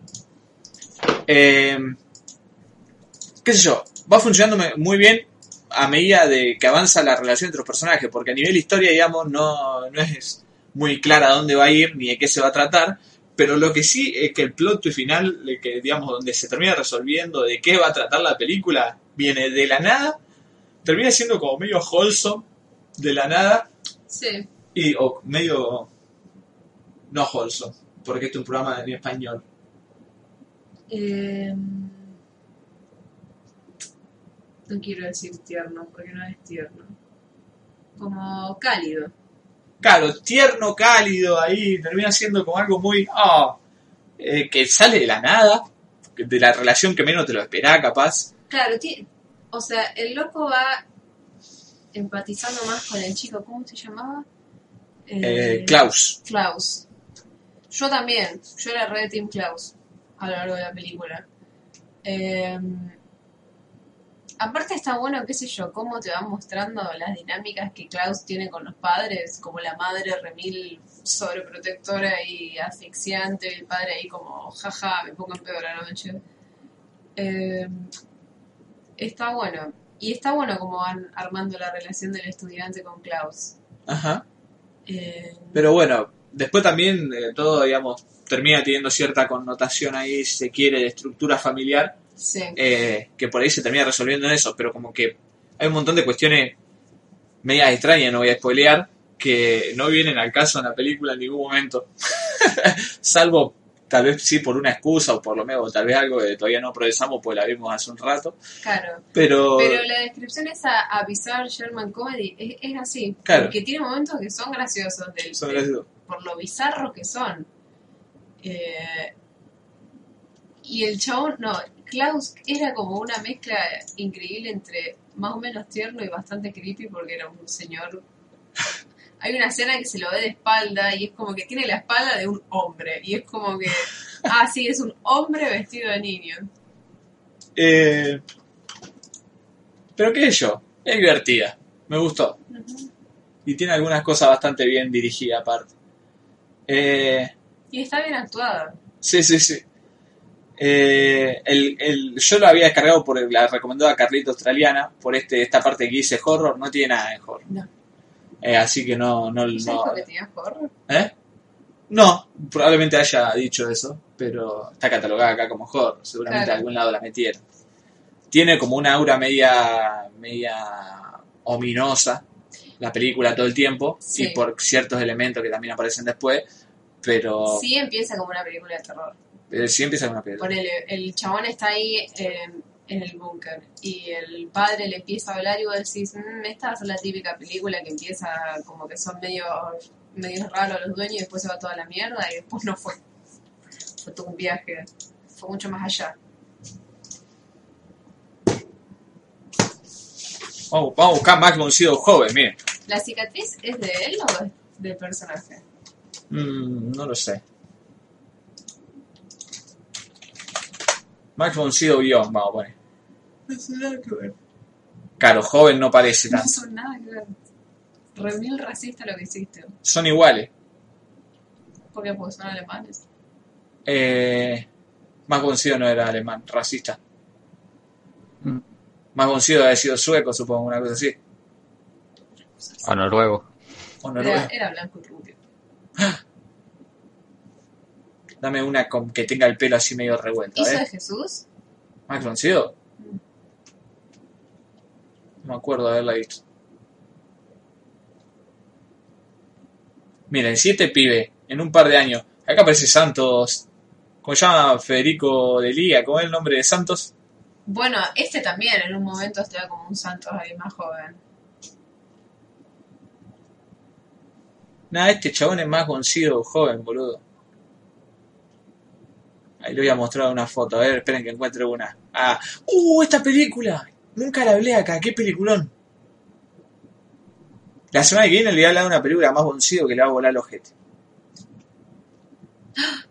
My baby. I'm driver. Bueno, no encuentro ninguna foto que sustente mi teoría. ¿Por qué no? O sea, tiene unos rasgos que vos decís, ah, sí, me recuerda a, pero no son iguales.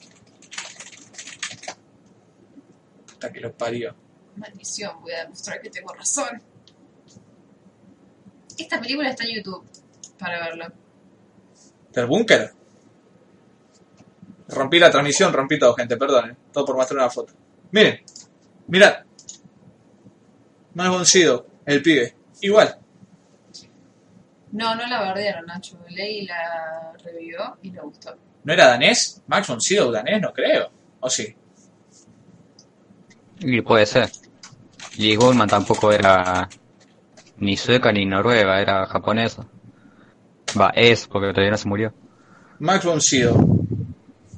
No, Suecia, claro, está bien. Sweden. Lee Lee Bullman nació en Japón, pero ¿a qué año se fue a Suecia? A los dos, a los dos meses, a los dos días, ¿cuándo fue?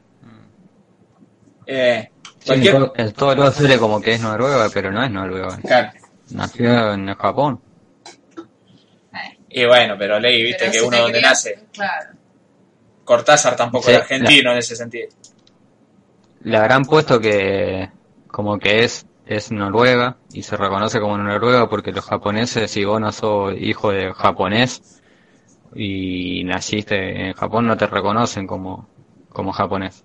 Y pero en Japón. El otro día yo estaba viendo un video del canal Asian Boss y le hicieron un video a una loca que tiene el padre que es japonés y la madre me parece que era yankee y era negra y la piba nació ahí, o sea, es japonesa. Eh, y es re loco porque tenía como rasgos tradicionalmente japoneses y la piel, la piel lady decía como que la re discriminaban y todo el mundo pensaba que la, la mina era yankee. Como que ni consideran, ah, nació acá, pero los dos padres no son japoneses. claro, Ley, eh, el Lee Bullman es sueca. Sí, con- pero tampoco, tampoco no es tan extraño, eso sí, lo, los indoneses son chinos negros. El... No, sí, hay un montón de, de- de chinos negros. Sí, hay un montón de no- gente asiática negra, digamos. Sí, pero no en Japón. Eh, sí, en Japón también, nada más que en Japón lo discriminan como en cualquier otra parte. Mucho más los japoneses, que son una sociedad súper enferma. Eh, sí, los japoneses con el tema mestizaje mestizaje que son bravos. No, sí, y ponele la No se parece que tiene el mismo corte nomás. O sea que parece que eso. Sí. Y la loca contaba que tenía como una de sus amigas más cercanas, también era, esa palabra horrible, mestiza, porque creo- uno de los padres era japonés y el otro era de, otro país asiático. Eh, y también como que las pibas decían, sí, a veces nos señalan y, nos hablan, o, o la piba todo el mundo asume que habla inglés, o que no es de ahí. Lo que me vuelve loco son los chinos rusos, dice el hijo de puta del bache. Los kazajos, supongo. A mí Eh. eso me parece tan extraño que sea un país tan como... Quedamos todos acá. ¿Qué, Japón? Sí. Ay, Victoria, por favor. Igual el Cualquier, gran cualquier problema país de eso. ¿Eh? el gran problema de eso no es la, eh, la discriminación, si bien es algo muy importante. El gran problema en eso, en esas personas que sufren eso, de que no le dan una nacionalidad, es que no se encuentran encerrados, boludo, no, pueden salir. Porque una no lo reconoce el país de su país de origen y no lo reconoce ningún otro y no pueden salir. Por ejemplo, eh, el otro día estaba viendo el caso de una mina que no sé de, en qué país, creo que en, en Irak o en Irán había nacido y ninguno de los padres era iraquí, creo. Y y ponerle la nacionalidad que eran los padres tampoco la podían reconocer por un, un tema de, de política, no la podían reconocer. Y entonces la mina no tenía nacionalidad. Y tenía un problema con, o sea, con el tema de pasaporte y tratar de salir del país y todo, una banda de, de cosas. Claro. Y estuvo una banda de años y ya de, de grande, eh, adulta, eh, se vino a, a Brasil y la reconocieron como brasilera, pero los padres no son brasileros y tampoco nació en Brasil. Claro. La reconocieron por, no sé, por un tema de, de darle una nacionalidad. La alegría No. olor a brasileño. Mm. Eh, pero sí, bueno, hay un montón de complejidad en todo eso. Lo que, Algo parecido. Algo así le pasó a, a Pipa Higuaín también. sí, acá decían. Pero Claro, Lee, no. Lee Bullman es, es tan sueca, Ley, como Gaspar no es francés.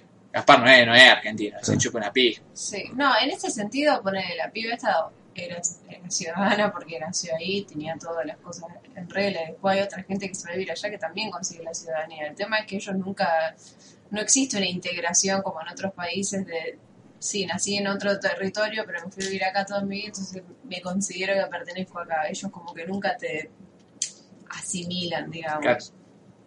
Tipo, vos vivís en Japón, pero no sos japonés, digamos. Eh, ¿Cómo eso llega a nivel a niveles tan tan turbios, boludo, que ni siquiera tienen derecho a al agua potable? O sea, hasta ese punto llega el problema ese de nacionalidad. Es así, gente. Los japoneses son todo hijo de puta, ¿qué se le va a hacer? Es algo que ya sabemos y venimos diciendo hace mucho, no hace falta que se lo repita. Vayan a Corea del Sur. Lo que cuenta el ley me hace acordar del documental ese de Cracovia y el tipo que se quedó a vivir en el aeropuerto. Ah, La, la película de Bueno, el, el caso de la vida real de ese chabón, eh, no es que estuvo un, un par de meses como el, el de la película. Claro. El de la vida real estuvo, estuvo creo que 17 años en el aeropuerto ese. Y, y el chabón, no sé, que tuvo un accidente en el aeropuerto, como que se, se golpeó la cabeza, una cosa así. Lo llevaron a un hospital o algo así, había entendido, y nunca más apareció el chabón. O sea, ni siquiera lo dieron por muerto, ni desaparecido, ni nada. O sea, desapareció. Capaz se volvió médico y empezó a trabajar ahí. Eh, los comentarios de la semana pasada para cerrar. Luis decía, sin el putaquismo y sin el podcast prometido Putaku una vez al año estoy sin un guía. Perdí todo mi ánimo de ver anime. En fin, quería preguntar el orden de Jojo, se me hizo un quilombo con los nombres y creo que hay temporada vieja y nueva. Ayuda. Ahí Tommy Palese y Kira Ikel te pueden ayudar en el Discord, pero para mí te tendría que ayudar sí o sí Tommy Palese, que fue quien prometió un podcast semanal de otakuismo y no lo hizo. Oh. Eh, el príncipe Fidio decía... Ah, hablando de Tom Hanks, el otro día cuando le dije que saltó la chafi que Tom Hanks era un pedover también, Sí, eh, se cortó la, la llamada. sí, te censuran. La censuran, boludo. Sí, sí, sí. Siempre te censuran cuando estás por decir algo polémico, ley. Son hijos de puta.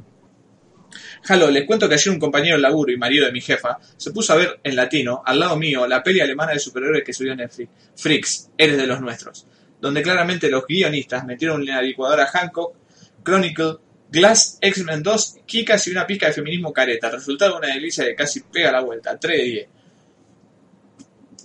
Segundo. Ni la escuché nombrar, Príncipe Anfibio. Segundo, ¿podrían recomendar alguna peli del Dogma 95 sacando la dirigida por Víctor y Von Trier? Mirá qué coincidencia, querido Príncipe Anfibio. Y esto fue en 12 horas posta. Así que no... No puede ser que lo haya puesto mientras hablábamos del podcast. Y no, capaz que no dice editado. No, no dice editado. Eh, así que... Que, bueno, lo que dije ya en el podcast, Príncipe Anfibio, voy a averiguar, voy a hacer una investigación seria sobre el Dogma 95 y voy a traer la posta posta final para cerrar el tema del Dogma 95 para todos los tiempos. Por último, y para no perder el putaquismo, ¿vieron Kimetsu no Yaiba? Hasta ahora solamente hay 26 capítulos animados, pero me encantó. Y es el único anime que me hizo hacer algo que jamás quería hacer, leer el manga para terminar la historia. 8 de 10. Kimetsu no. Yaiba. Demon Slayer, no, no la vi. Me llamó la atención el póster en, en Crunchyroll, pero no la vi. Aguanta el mate esperando la carroza y comer un palmito, papá. F. Chadwick, dice Ezequiel Porcel, en homenaje a nuestro querido negro muerto la semana pasada. Eh, Kirikel dice, me parece impresionante cómo los yanquis gobiernan la agenda mundial y prácticamente exigen que todo el mundo se preocupe por sus problemas raciales. Cuando revienta a o a alguien aquí, aborigen, villero, etcétera, ninguno de ellos dice nada. En cambio, matan a un negro allá y los famosos de empresa, todo el establishment sale a hacer statesmen. ¿Por qué deberíamos preocuparnos de sus problemas cuando su gobierno y directamente su población fueron responsables de gran parte de los problemas de nuestra región? En el pasado y ahora, ya sea por acción directa o inacción. A todo esto, ¿vieron que el creador del Inktober es un plagiador? Parece que le choreó contenido a un negro para hacer un libro de arte. A nadie le importa eso. No sé ni quién es el creador del Inktober. Eh, Podata, me interesa la serie. Warcraft 3 y los Warcraft clásicos tienen un lore tremendo e interesante. Lástima que WoW mandó todo el lore a la mierda. Arruinaron todo. No, a mí no parece que el WoW haya arruinado el lore, ¿eh? Tiene cosas muy interesantes. Hicieron cosas copadas. Es más, pues, hay, expansiones que el lore del WoW fue lo único que quedó bueno, digamos, y la expansión era una cagada. Eh, lo que sí, lo que me interesa es lo que pusiste acá arriba, Kirike, porque pienso está completamente equivocado en muchísimos puntos. Casi en muchísimos, que es en tantos que es difícil de refutar. Primero, los yanquis gobiernan mundial, exigen que todo el mundo se preocupe por sus problemas raciales. Para mí nadie se, ningún yanqui se preocupa porque, qué sé yo, en Argentina alguien se preocupe de sus problemas raciales, si no saben ni dónde queda Argentina. Eh, Aparte ni ellos se preocupan realmente por su problema. nosotros, nosotros en otros países nos interesamos por los, los problemas raciales que tienen ellos, pues son, no sé, la- eh, porque manejan todos los medios que consumimos nosotros, entonces nos llega toda esa información que si nos llegase de otros países capaz de también nos interesaría. Cuando revientan a alguien aquí, a origen villero, ninguno de ellos dice nada. Eh, y obviamente, ¿no? Pues no conocen y en nuestro, nuestro, nosotros, nuestro país, digamos, nuestra cultura no maneja tanto los medios como los suyos. En cambio, matan a un negro allá y los famosos empresas, todo están bien, no solamente eso, sino la gente como nosotros. Pero cuando él dice, nadie dice nada. ¿Qué- o sea, obviamente no creo que debe estar hablando de los famosos allá porque no le va a importar. lo que Sí, pues dice ninguno de ellos, no dice nadie. Pero ninguno de ellos, ¿qué sería? Los famosos y, y todas las cosas de acá. No, no, está hablando de los yankees. gobierna la agenda mundial, ninguno de ellos dice nada. O sea, ¿por qué nosotros nos preocupamos por esos problemas si ellos no se preocupan por los nuestros?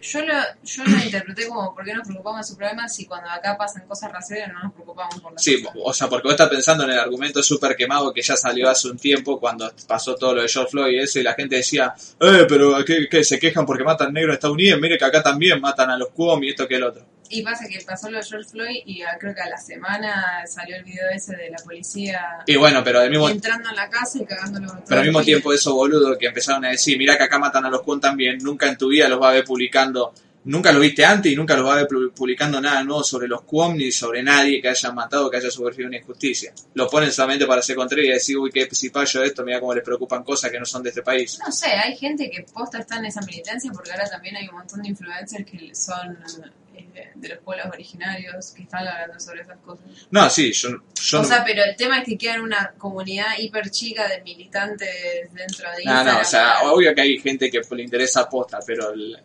Sí, el sí. argumento que, que Es está replicando Kirikel acá, que ya lo leí mil veces también, eh, es el mismo que ese. ¿Por qué deberíamos preocuparnos de su problema? Cuando su gobierno y directamente su población, esto es una falacia muy fuerte, fueron responsables de gran parte de los problemas de nuestra región, en el pasado y ahora, ya sea por acción directa o inacción. No, igual, ¿Qué? o sea, la intervención de, de gobiernos yanquis en cuestiones políticas latinoamericanas, eso no es una falacia, eso es una realidad. Yo lo que digo la falacia es que su gobierno y su población Ah, la población no tiene ni la más puta idea de lo que hace el, su gobierno para con su propio país, menos va a tener idea de políticas aparte que, que ellos aplicaron a Latinoamérica. los problemas culturales de la Argentina son problemas de Estados Unidos. No, Eh, el único, la única cuestión que tienen los yanquis para con acá, que ni siquiera los yanquis, el gobierno para con Latinoamérica es algo puramente monetario, no les importa. sí, que ni siquiera eh, el Yankee podría ser si eso lo mismo, eso, esa misma empresa estuviesen en Europa sería lo mismo. Sí, Eh, acción directa o inacción. Recordemos que el documental donde hablamos de esto, que era de Doctrine Shock, es un documental estadounidense. Eh, y aparte quiere que él muy corto, muy corta esta visión, hermano, muy corta esta visión. Vos una persona ya grande como nosotros, que estamos viejos, y a esta altura ya te tendría que haber dado cuenta que no importa si sos aborigen, villero, eh, Cuom, descendiente de italiano, un negro en Estados Unidos, un negro en Malasia o lo que sea. Lo que importa, Kirikel, es quién tiene plata y quién no tiene. Es así como funciona todo en el mundo. Después la otra, todas las cuestiones culturales, por supuesto que influyen y todo eso, pero todas estas cuestiones que nosotros ponemos a discutir y todo eso, lo único que importa es quién tiene plata. George Floyd no importa si habla inglés, digamos, o qué sé yo, los que se quejan acá de eso, si, si son cipayos o lo que sea. Lo que importa es que hay gente que tiene plata y hay gente que no, y hay gente que la matan y hay gente que no. y siempre coincide que a toda a la gran mayoría de la gente que matan son gente pobre, como pasa acá. Pero bueno. Eh, para nada acuerdo. Kirikel, una especie de nacionalismo medio payaso. ¿viste? Bueno, y aparte también siempre está el tema de que nos podemos preocupar por dos cosas al mismo tiempo. Por problemas raciales en todo el mundo, que en ninguna parte del mundo está bien que, que pase, porque no sea nuestro país, no está bueno ser apáticos con eso. Y también podemos preocuparnos por los problemas raciales que tenemos acá. El uso de la frase negro de mierda, la- los problemas No, pero eso también me hincha los huevos. Me hincha los huevos de que empecemos a hablar de cuestiones nacionales, todo porque no se puede hablar de la, de la extranjera. Digamos, no. eh, ¿Por qué en vez de no de George Floyd esto que el otro no pensamos en lo que hacemos en Argentina? Es una cuestión que te interesa. ¿Te interesa hablar de que mataron a un negro de Estados Unidos? Habla de eso. ¿No te interesa de los con Bueno, no te hace más hijo de puta hablar de la Yankee o te hace un cipayo. Es una cuestión de empatía humanística, no es una cuestión de cipallismo o de, o de, no sé, de falta de, de nacionalismo. Además, o sea, todo lo que pasó con George Floyd y todo lo que desencadenó, era, o sea, como suceso histórico, porque ya para mí va a quedar como eso, es, es interesante verlo. O sea, un país como el de ellos, el, el nivel de organización que logró tener y, que en un montón de, en un par de estados lograron que, le saquen todos esos fondos millonarios que destinaban a la policía y los repartan en otros en otros lugares como la educación, la salud y todo eso que era lo que pedían. Eh, o sea, va, más allá de un tema racial, como un, como un tema social, es- es interesante verlo. La muerte de Arta es malísima, la muerte de Arta es muy buena. ¿Cómo quería que muera Arta, boludo? Eh, Inktober, jaja, repre pandemia mundial. El lore de Web es muy bueno, te puedes leer los libros si querés, son tres. ¿Cómo lo van a fajar en un parche malísimo?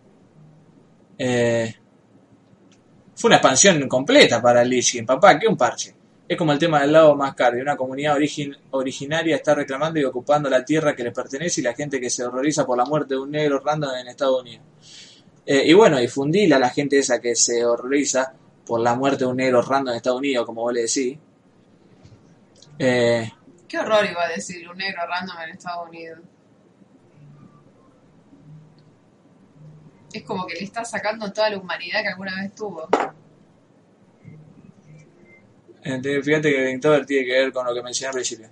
No, Kira y tu comentario es muy ignorante ya de por sí, boludo. No tiene nada que ver el Inktober después del final. Eh,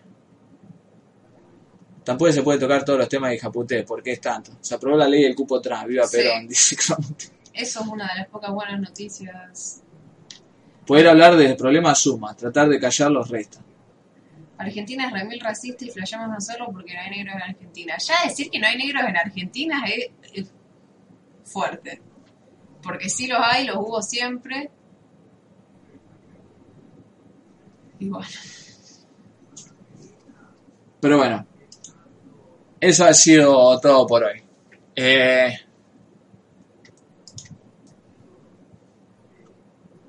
hay, cupo laboral, hay cupo laboral trans, pero no hay laburo. LOL, dice Senjica, puedes pensarlo probar. Eh, Eh, bueno, acá en la facultad. En la facultad lo habían hecho el cupo ese. ujú. Eh, Nemo la semana que viene. Toda una, toda una cuestión de clase. Dejen de pensar en la frontera. Son, leer el son de mentira. Aguante. Eh, si quieren aplaudirlo a Perón o cualquier figura autoritaria que les quieren poner peronismo, aplaudanlo, no importa. Pero siempre tengan, siempre tengan en claro eso. Sí, vamos a ver el video de ContraPoints. George Floyd podría ser su padre. George Floyd podría ser cualquiera de nosotros. Eh, En fin. en fin, no me diré más. Váyase acá. toda la concha de su madre. Nos vemos la semana que viene, viernes a las 22 Apar- horas, como siempre. Leí. Aparte digo, ¿qué te garantiza que el peronismo, eh, o sea, aprobó la, la ley de cupo trans eh, por, al- por algo, o sea, un, un sentimiento de justicia que, que posta sienten. Y no es una jugarreta para, para ganarse a, un, a una cierta comunidad. Como lo hicieron con el, el con el tema de, del aborto que o sea en, en el 2008 2009 creo cuando se cuando lo quisieron aprobar eh, Cristina estaba en contra y ahora cuando se sumó una bocha de gente ahora de repente está a favor Está describiendo la política. Claro. Principalmente la, política argentina. Eh, porque No, es política global. Eh, La cantidad de políticos a nivel mundial que al principio estaban en contra del matrimonio igualitario, de la comunidad LGBT en general, y cuando todas esas comunidades fueron ganando, por- o sea, con su derecho, el poder que tienen ahora, o sea, de ser un ciudadano y que se lo respete como un ciudadano más, ahí dijeron, ah, bueno, esto es un posible voto, vamos a darle pelota a esta gente marginada. Y es, es lo que hicieron, y hicieron lo mismo con el aborto, van a hacer lo mismo con el pueblo trans, pero de última está bueno y es un derecho que tienen que tener. ¿Y pero qué funciona así? El, el político te quiere sacar voto a vos y vos sabés que te quiere sacar voto, pero está haciendo cosas que te convienen y Claro. lo votás por eso, O listo. sea, sí, nadie piensa que, ay, mirá qué santos que son todos estos. Pusieron un derecho básico de la gente. Pero bueno, lo tienen. Y ahora tienen una ley que, que, la, que los respalda, una, la parte de la población más vulnerada que hay acá y en el mundo. Pero Arta no lo mataron en un parche, boludo. Lo bildearon en toda una expansión. Dos años duró la expansión. La expansión más querida de toda la historia. Y él fue el boss final. ¿Qué más querés? ¿Cómo querés que lo maten? Estuvo bildeado durante 25.000 quests. Y lo terminan matando en una rey en 25. Y tiene, un, tiene ahí una cinemática piola y todo. Para mí el cierre de Arta en el WoW cierra perfecto. Hasta tiene como una especie de medio... Pero Wrath no murió. Sí murió Wrath. Eso es lo que vos mostraste la otra vez. Ajá. Muere en el 3.5 de Wrath. Jaja, pelas de WoW. Eh, pero bueno. Lo que sea. Aguante Half-Life, papá, también. no se puede, lo pone ahí como para pelear en contra del WoW. También aguante Half-Life, por supuesto. El segundo mejor juego de la historia después del WoW. Murió en un parche. Yo que quería contar, quería añadir un dato sobre el chabón de la historia real de, de la terminal. Sí. Para por ahí hacerlo sentir bien a alguien que, que está medio bajoneado por un sentido efectista del, del, ah, mira, hay otro que se siente peor, bueno, yo no me tengo que sentir tan mal. Ajá. Que es el hecho de que el de la historia real creo que tenía un problema de eso de, de nacionalidad, que no tenía nacionalidad. Y en Bélgica le dieron la nacionalidad. Y el chabón eh, viajó de Bélgica a París para salir de París, eh, creo que a Estados Unidos o al Reino Unido, al Reino Unido me parece que era. Y cuando hace el viaje pierde el, el pasaporte. Entonces desde el Reino Unido lo devuelven al, al lugar de, de donde partió, o sea, París. Y cuando llega a París, él quiere ir de París a Bélgica, pero como no tiene pasaporte, eh, los franceses no lo dejan salir de, no le dejan pisar suelo eh, francés, entonces no se puede ir a Bélgica. Y entonces por eso el loco quedó varado ahí. O sea, mucha mala suerte tenía el chabón ese. Pero eso no mejora nada, Ley, lo hace más triste. Claro. ¿De, qué me tengo que sentir bien? Eh, Pero es eso, hay, eh, hay gente esa que, que piensa, uh, mira, hay otro que lo está pasando peor que yo. ah, Ahora bueno, sentí como, menos, sí, vos menos. ponés, vos ponés como el mediocre consuelo de hay alguien siempre peor, digamos. Sí, no sé si se escuchó, pero le dije al principio eso. Ah, terrible. Qué triste, imagínate Eh. sentirte bien porque alguien la pasa peor que vos. Gente, si no tienen laburo, no se preocupen, hay gente que se está cagando hambre. Eh, ¿Qué te iba a decir? En este momento hay gente poniéndose de hambre. Kira y Kel, los parches siempre forman parte de la expansión, hermano. Cada vez que sale una expansión, se sabe que va a haber cua- cuatro o cinco parches. Y que la rey final, que cierre toda la historia de expansión, va a ser en el último parche. No hay que fue, uh, bueno, ahora metamos un arta en el último parche. Siempre funciona así. ¿Qué Eh, juego jugaste? Aquí. En la expansión cuando sale, no, claro, en la expansión apenas sale, no tiene nada, no sirve nada la expansión apenas sale. La posta son los parches que van metiendo contenido y las raids y hasta la raid final. Aguante las mongas, vamos a jugar, aguante el Fallout No. 76, el hijo de puta de Nacho Astrak. Jugué Fall Guys media hora, alta mierda. ¿Qué, te quiere hacer triggerear? No, porque es un banco. Aguante WoW. Si juegas Fall Guys y no te gusta, pues es un banco que te están, te están liquidando ahí en las primeras cosas. Eh, no se puede armar una tiroteada en el CSGO con lo de Discord, esa de 20 versus 20. Sí se puede, eh. Gente, súbense al Discord si no están sumados. Eh, nos vemos el viernes que viene a las 22. Pongan plata en el Patreon y empezamos a hacer streaming de jueguitos. Y las remeras. Eh, ellos Mythology. Eh, bueno. Los que pagaron 700 pesos por esa archa no tienen salvación. Yo pagué 300, me dijeron, no, hiciste una transacción trucha. Te volvemos la plata, danos el juego. Y me sacaron el juego. Después yo dije, no hice ninguna transacción trucha, ¿cómo me van a sacar el juego? Y me devolvieron el juego y los 300 pesos. Así que me salió gratis, en definitiva. Eh, nos vemos, gente. La semana que viene. Chau, Ley. Chau. Chau, Vicky. Ay. Chau, chat. Y The Lonely Lights of All.